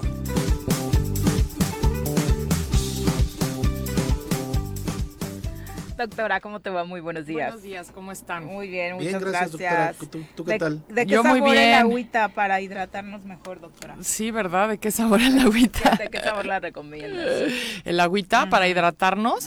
Eh, pues miren, la jamaica es muy buena. ¿Verdad? Sí, la jamaica es buenísima. Además es muy buena para los riñones, ¿no? Entonces nada más que no le pongan azúcar, Azúcar, exacto. ¿no? Este, si pueden así solita, mejor. Así como si fuera tecito pero frío, buenísimo, ¿no? Y Té si helado no, también, ¿no? o té helado también, y, y si pueden té verde, que es mucho más, tiene mucho más antioxidantes, pues mejor, también frío, ¿no? Sí, Son claro. cosas muy buenas. Y este, y si lo quieren endulzar, pues con un poco de stevia, pero de stevia natural, ¿no? De Natural. sobrecitos que tienen azúcar y colorante artificial. Lean los ingredientes, acuérdense. Exacto. Bueno, pues hoy vamos a hablar de la importancia de las verduras y las frutas, en ese orden, ¿eh? Porque todo el mundo dice frutas y verduras. Ajá. Para mí son más importantes las verduras. Eh, pero es el gran consejo del Gober, que lo actualice. Come frutas y No, verduras. come Sí. verduras y frutas Ah, en ese orden. Ajá, Él creo y- que lo decía en tono alburero, pero bueno. Ah, ok. No, yo no. yo lo digo muy seriamente. bueno, eh, y ahora justo que van a venir días más eh, calurosos, porque para nosotros la primavera es muy cálida. Sí. Aquí no después vienen las lluvias y refresca, pero ahorita en realidad son nuestros meses más calientes. Entonces sí tenemos que comer cosas que nos refresquen más. Eh, eso es parte de como ir, ir con, la, con la época del año. ¿Se acuerdan que yo les decía alguna vez que si está haciendo frío, pues hay que comer cosas más calientes. Si hace más calor, pues cosas más frescas que Claro. te refresquen los órganos, ¿no? Y justamente las verduras y las frutas te van a refrescar. Ahora, eh, eh, hay estadísticas que dicen que uno de cada diez bueno, estas son estadísticas, por ejemplo, de Estados Unidos, no come las verduras y frutas que debería de comer eh, normalmente, ¿no? Y la gente luego dice, ves que no me gustan las verduras, o cree que come verduras suficientes y no lo hacen, ¿no? Entonces, las verduras tienen muchas propiedades, o sea, tienen vitaminas, tienen minerales, sobre todo tienen muchos minerales y oligoelementos, que son eh, como minerales que necesitamos en muy pequeñitas cantidades, pero los necesitamos todos y los tienen las verduras, ¿no? Ahora, eh, otra cosa que tienen son fitoelementos, que son buenos hasta para cosas hormonales en nuestro cuerpo, lo tienen las verduras también, ¿no? Tienen fibra que nos ayuda a la digestión, ¿no? Y muchísimas vitaminas, tienen vitamina C, vitaminas del complejo B, o sea, muchas vitaminas, ¿no? Y eh, las frutas, por ejemplo, también tienen sobre todo vitaminas, no tanto minerales, ¿no? Y la, la cosa con la fruta es que en general tienen muchos azúcares, ¿no? Entonces no es muy bueno comer tanta fruta. Por eso les digo verduras y después frutas. Este plato del buen comer o la pirámide que sabíamos de las de la alimentación, para mí lo que más hay que comer son verduras, ¿no? ¿Por qué? Porque nos aportan todos estos nutrientes, incluso nos aportan nutrientes que son buenos para el cerebro, o sea, nos, nos ayudan a, a- a- a que estemos eh, delgados, o sea, cuidar nuestra alimentación no es para estar delgados, como les dije alguna vez, hay gente delgada que no está bien, ¿no? Sí, claro. O sea, eso no tiene nada que ver con la salud. Entonces, eh, estas verduras nos van a aportar salud, sobre todo, y salud también para el cerebro. O sea, las verduras tienen componentes que nos ayudan a que nuestro cerebro esté más sano. Y ahí está, a mí me encanta esto de las estadísticas, y hay, hay un estudio que hicieron por ahí con creo que 16 mil personas que vieron que las personas que comen ensalada diario tienen como un cuerpo 11 años más joven que las que no. O sea, imagínense, o sea, es mucho, es muchísimo, ¿no? Y, eh, y, y, por ejemplo, estas este, eh, frutas rojas, las, eh, ¿cómo Berries. se llaman? Las berries, que este arándanos, fresas, Frambuesas. frambuesas, eh, estas que están de moda ahora, las eh, moras azules, esas tienen muchísimas propiedades. También hicieron otro estudio con esto y las personas que comen estas eh, frutas rojas tienen una memoria como dos años y medio más joven que las que no las comen. O sea, ¿Qué tal? y esto es estadística de estudios que hacen, o sea, es, es eh, real. O sea, vean la importancia de consumir estas cosas, ¿no? Y también decir que es preventivo, ¿no? Y- No hoy si ya estás muy mal Exacto. quieras revertir la situación Sí, comiéndote entonces, un kilo. Exacto, entonces eh, esto si lo haces desde joven, ¿no? O niños incluso que los acostumbren a comer frutas y verduras y frutas, ¿no? es muy importante porque les haces desde, yo tengo tres hijos grandes y desde niños comían verduras, o sea, era parte de, de la, de la alimentación de la casa, o sea, si no hubieran comido eso, pues no sé qué hubieran comido porque era lo que más comíamos, ¿me Sí. entienden? Ahora, el secreto de Pero hay un comer... gran mito ahí, doctora, de es que a los niños no les gustan No las verduras. O sea, en, en les mi tenemos casa- que dar otra cosa porque los niños no, no les Pues sí, es que no, tengas otras cosas. Pues obviamente si tienes un gansito en el refri, pues va a preferir el gansito que una ensalada, obviamente, ¿no? Pero bueno, no, no tengas esas chatarras en casa y, y jura lo que se van a comer la ensalada. Es educar ¿no? el paladar, ¿no? Y es importante, educar el paladar. Y otra cosa importante es que no todas, pero gran parte de estas verduras tienen que estar crudas. Porque si no se pierden los nutrientes, sobre todo las vitaminas. La vitamina C con el calor se destruye para empezar, ¿no? Y otra cosa es que te aportan enzimas si las estás eh, consumiendo en crudo. Entonces, eh, si te estás comiendo un bistec, por ejemplo, que es muy difícil de digerir y toma mucho tiempo a tu estómago, pero te comes un buen plato de ensalada cruda, te va a aportar enzimas para que puedas digerir el resto de la comida. Y las enzimas son componentes que te ayudan en la digestión. Y si cociste esa verdura, pues ya no están, ¿no? Claro. Entonces, puedes hacer una mezcla, porque yo, por ejemplo, hago ensalada, le voy variando diario, eh, pero diario comemos ensalada en mi casa, diario, ¿no? Entonces, de repente es de lechuga con brócoli, el brócoli sí lo cocemos al vapor porque no nos gusta crudo, pero lleva, lleva otras cosas crudas, ¿no? Entonces, lo puedes combinar, pero siempre que haya algo crudo, ¿no? Pueden ser lechugas de diferentes tipos, espinaca, el cale famoso que he hablado La mucho de él, ¿eh? La- el, el que le llamamos, que se llama en realidad berza, acelgas, o sea, en México hay una gran variedad de, de verduras que en otros países ya quisieran tener y de frutas pues no se diga, ¿no? Entonces, el chiste de comer una buena ensalada, porque tiene que ser crudo, es el aderezo. Porque si tú te comes una lechuga así nomás, pues no sabe tan rica. Está sequita, está ¿No? sí. Entonces, si le pones un rico aderezo, eso la hace como más interesante, ¿no? Y hay aderezos que pueden hacer en casa muy fácilmente. Nosotros nunca hemos No está comprado un hablando aderezo de los hecho. cremosos esos. Nunca he ¿no? comprado un aderezo en el súper, nunca. Porque o sea, luego termina peor esa ensalada, ¿no? o sea, si le pones todas estas cosas con conservadores y colorantes y crema, Mayonesa. mayonesa, que es pura grasa y grasa mala, entonces pues ya echaste a perder tu ensalada, ¿no? Entonces, miren, les voy a dar una recetita fácil y rápida. Agarran un frasco vacío de alguna cosa de mayonesa o de algún frasquito de mermelada y ponen aceite de oliva, vinagre balsámico o vinagre de sidra de manzana, que es muy bueno eh, tantita salsa de soya pero natural, de la no de la que es puro químico, tienen que leer los ingredientes. Le ponen eneldo, una cucharadita de mostaza de la francesa que se llama Dijon, que hay una marca Maile, la consiguen en, cualquier súper. Lo agitan súper bien, un poco de pimienta y con la salsa de soya ya tienen sal. Lo agitan súper bien. Y ese aderezo, yo hago un frascote así y lo tengo ahí en el- la alacena y cada vez que hacemos en- la ensalada, pues le ponemos el aderezo. Suena bien. Y lo haces una vez a la semana porque Ajá. haces un frasco grande, súper rápido, sencillo y casero. Y sabes qué estás poniendo en tu, en tu, En tu en ensalada. tu ensalada y en tu aderezo, ¿no? Y si no tienen salsa de soya, le ponen un poquito de sal de mar y también le va a dar muy buen sabor, ¿no? Entonces, y pueden tener un, un rico platillo, ¿no? Si no les gusta, le pueden poner papas cocidas también para que le dé como algo más rico. la gente cree que comiendo papas tiene verdura y no es cierto, es el, eso es como harina, como comer harina, ¿no? Y también en, en Punto Sano, aquí en el en, en Plaza Andrómeda, tenemos unas ensaladas Ah, deliciosas si quieren irlas a probar, ¿no? Porque tenemos unos aderezos que hacemos ahí mismo, súper ricos, ¿no? ¿Y los vendes, como decía Pepe? O sea, para llevar. Los tenemos Ay, ahora ¿no? sobre pedido porque los hacemos como frescos para que se los lleven, pero sí, sí los vendemos también y están buenísimos. Padre. Perfecto, Ujú. doctora. Padre, doctora. Pues muchas gracias. Verduras. Gracias por a ustedes, acompañarnos. verduras ¿Dónde se y frutas. nuestro público? Estamos aquí en Plaza Andrómeda en el local 19. Perfecto, muchas gracias. ¿Cuál Gracias era, a cuál era el consejo del Gober regularmente? Come frutas y verduras. ¿no? Ahí está. Creo que nuestra computadora ya no da, ya se está muriendo y no la está, quieren. está. sí. ¿No? No nos dice. Blanco le pega y bastante bien de lejos. Muchas gracias, Cuauhtémoc. No, de nada. Les mando un saludo. Coman frutas y verduras. Su frase célebre de siempre, habrá que cambiarla ahora que es gobernador para mandar mejores mensajes de alimentación, ¿no? Exacto. Verduras y frutas. Verduras y En frutas. ese orden. En ese orden, ok. 8 con 45. Pasar a los deportes, les queremos eh, recomendar un lugar que nos encanta. Eh, ustedes ya conocen Rancho Mágico. La verdad es que una de las cosas más interesantes que hemos descubierto en las últimas semanas es este lugar que está realmente extraordinario y los invitamos a vivir la increíble experiencia del contacto animal.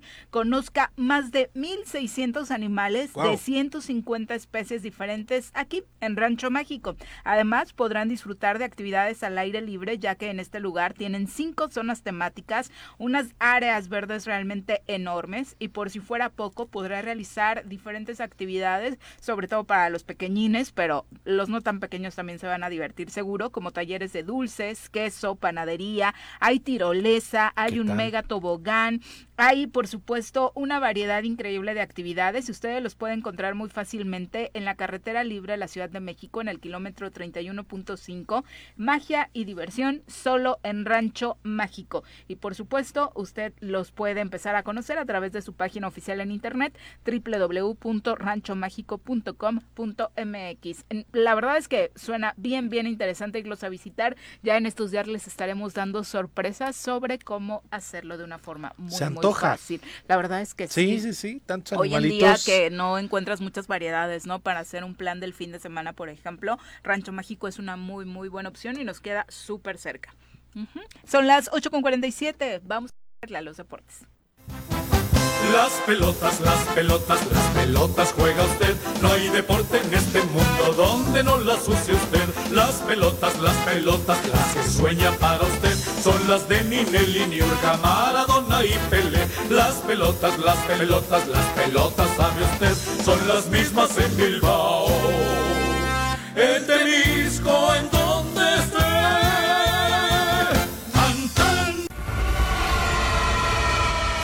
Querido Bruno, ¿cómo te va? Muy buenos días.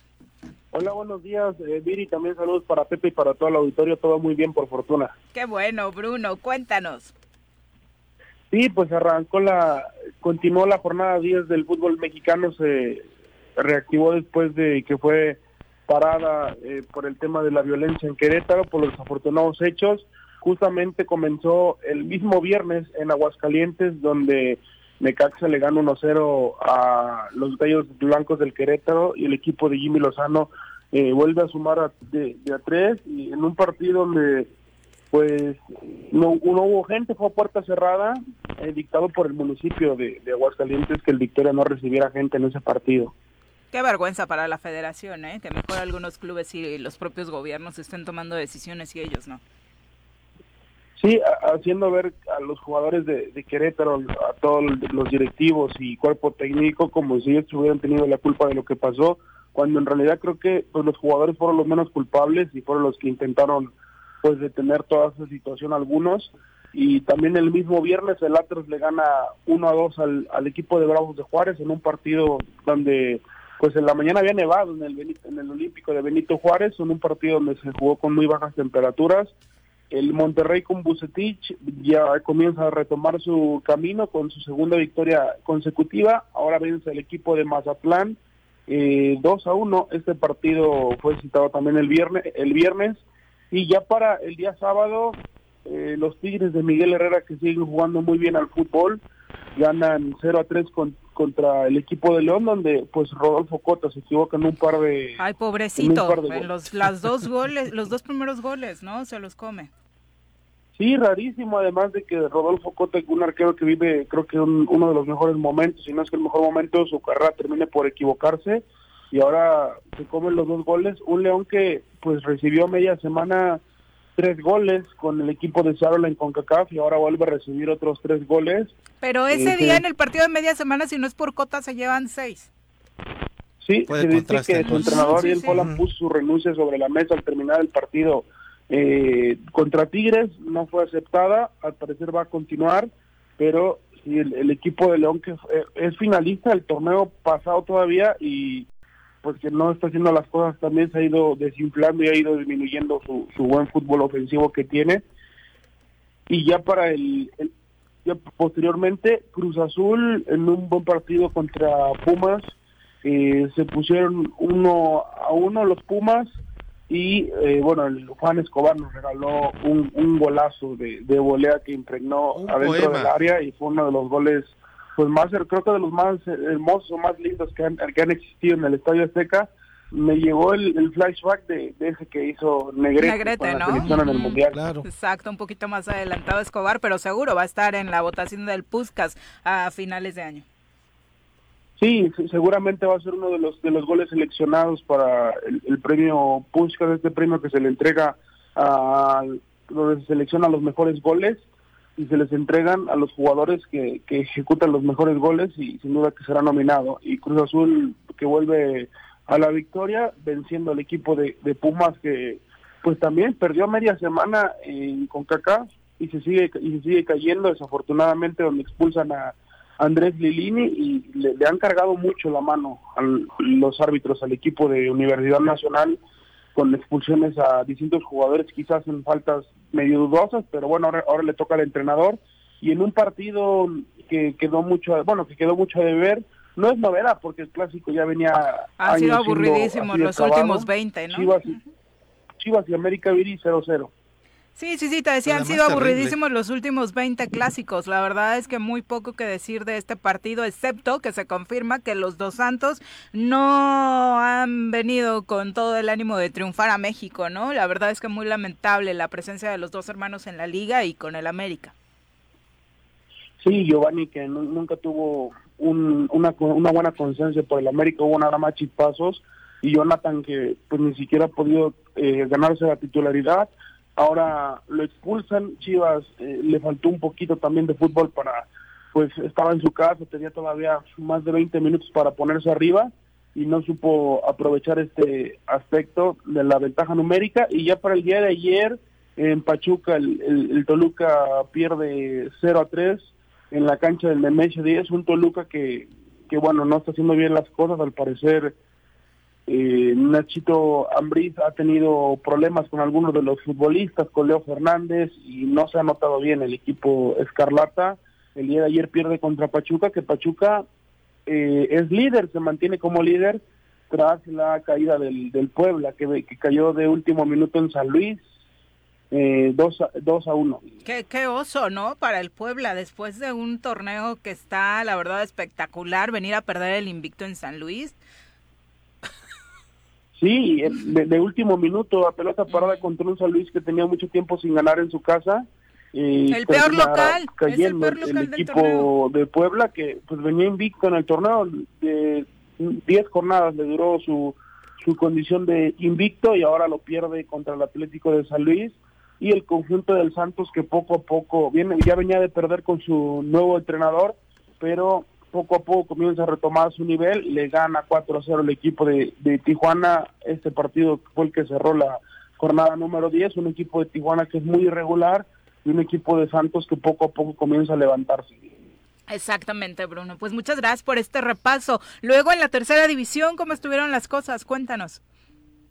Sí, también en la Liga TDP, el equipo de, de Tigres Yautepec ganó 1 a 0 contra el equipo de, de Juniors, jugaron en el nuevo CDI de Yautepec en la jornada número 21 de la Liga TDP y bueno, el equipo de, el otro equipo de Yautepec, el CDI cayó 3 a 0 ante Chilpancingo, la, los Cañeros Jojutla ganaron 2 a 0 ante Leones FC y fue la actividad de los equipos morelenses de, bueno, también el equipo de académicos empató 3 a 3 y perdió en penales ante Camaleones de Acapulco, fue la actividad de los equipos morelenses que militan en el grupo 7 de la liga de, de la tercera división profesional.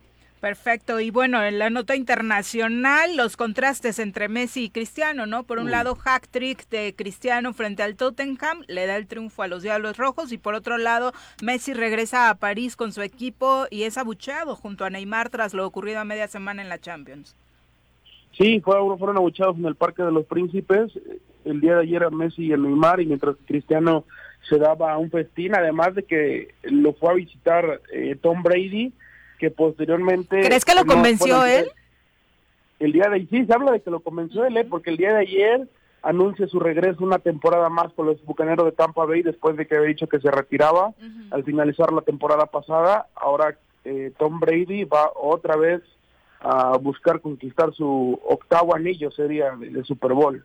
Yo siento que fue Giselle que le dijo, no, en casa estás muy intenso, chaparrito, regrésate a los entrenamientos. Pero la verdad es que sí, un, un gran encuentro este de Brady y de Cristiano. E injusto lo que le sucede a, a, a Messi, ¿no?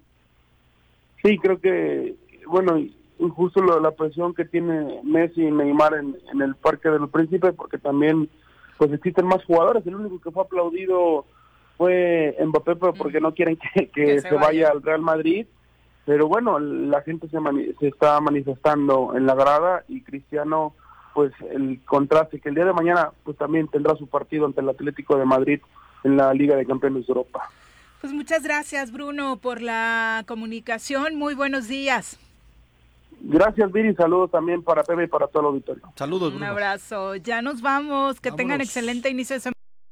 Buenos días. Gracias, Viri. Buenos días. Los esperamos mañana en punto de las 7 en esto que es el Tesoro Matutino. ¡Uy! ¡Se acabó! Pues así es esto. Esta fue la revista informativa más importante del centro del país. El Choro Matutino. Por lo pronto, el Choro Matutino. A bailar y a gozar, porque el Choro Matutino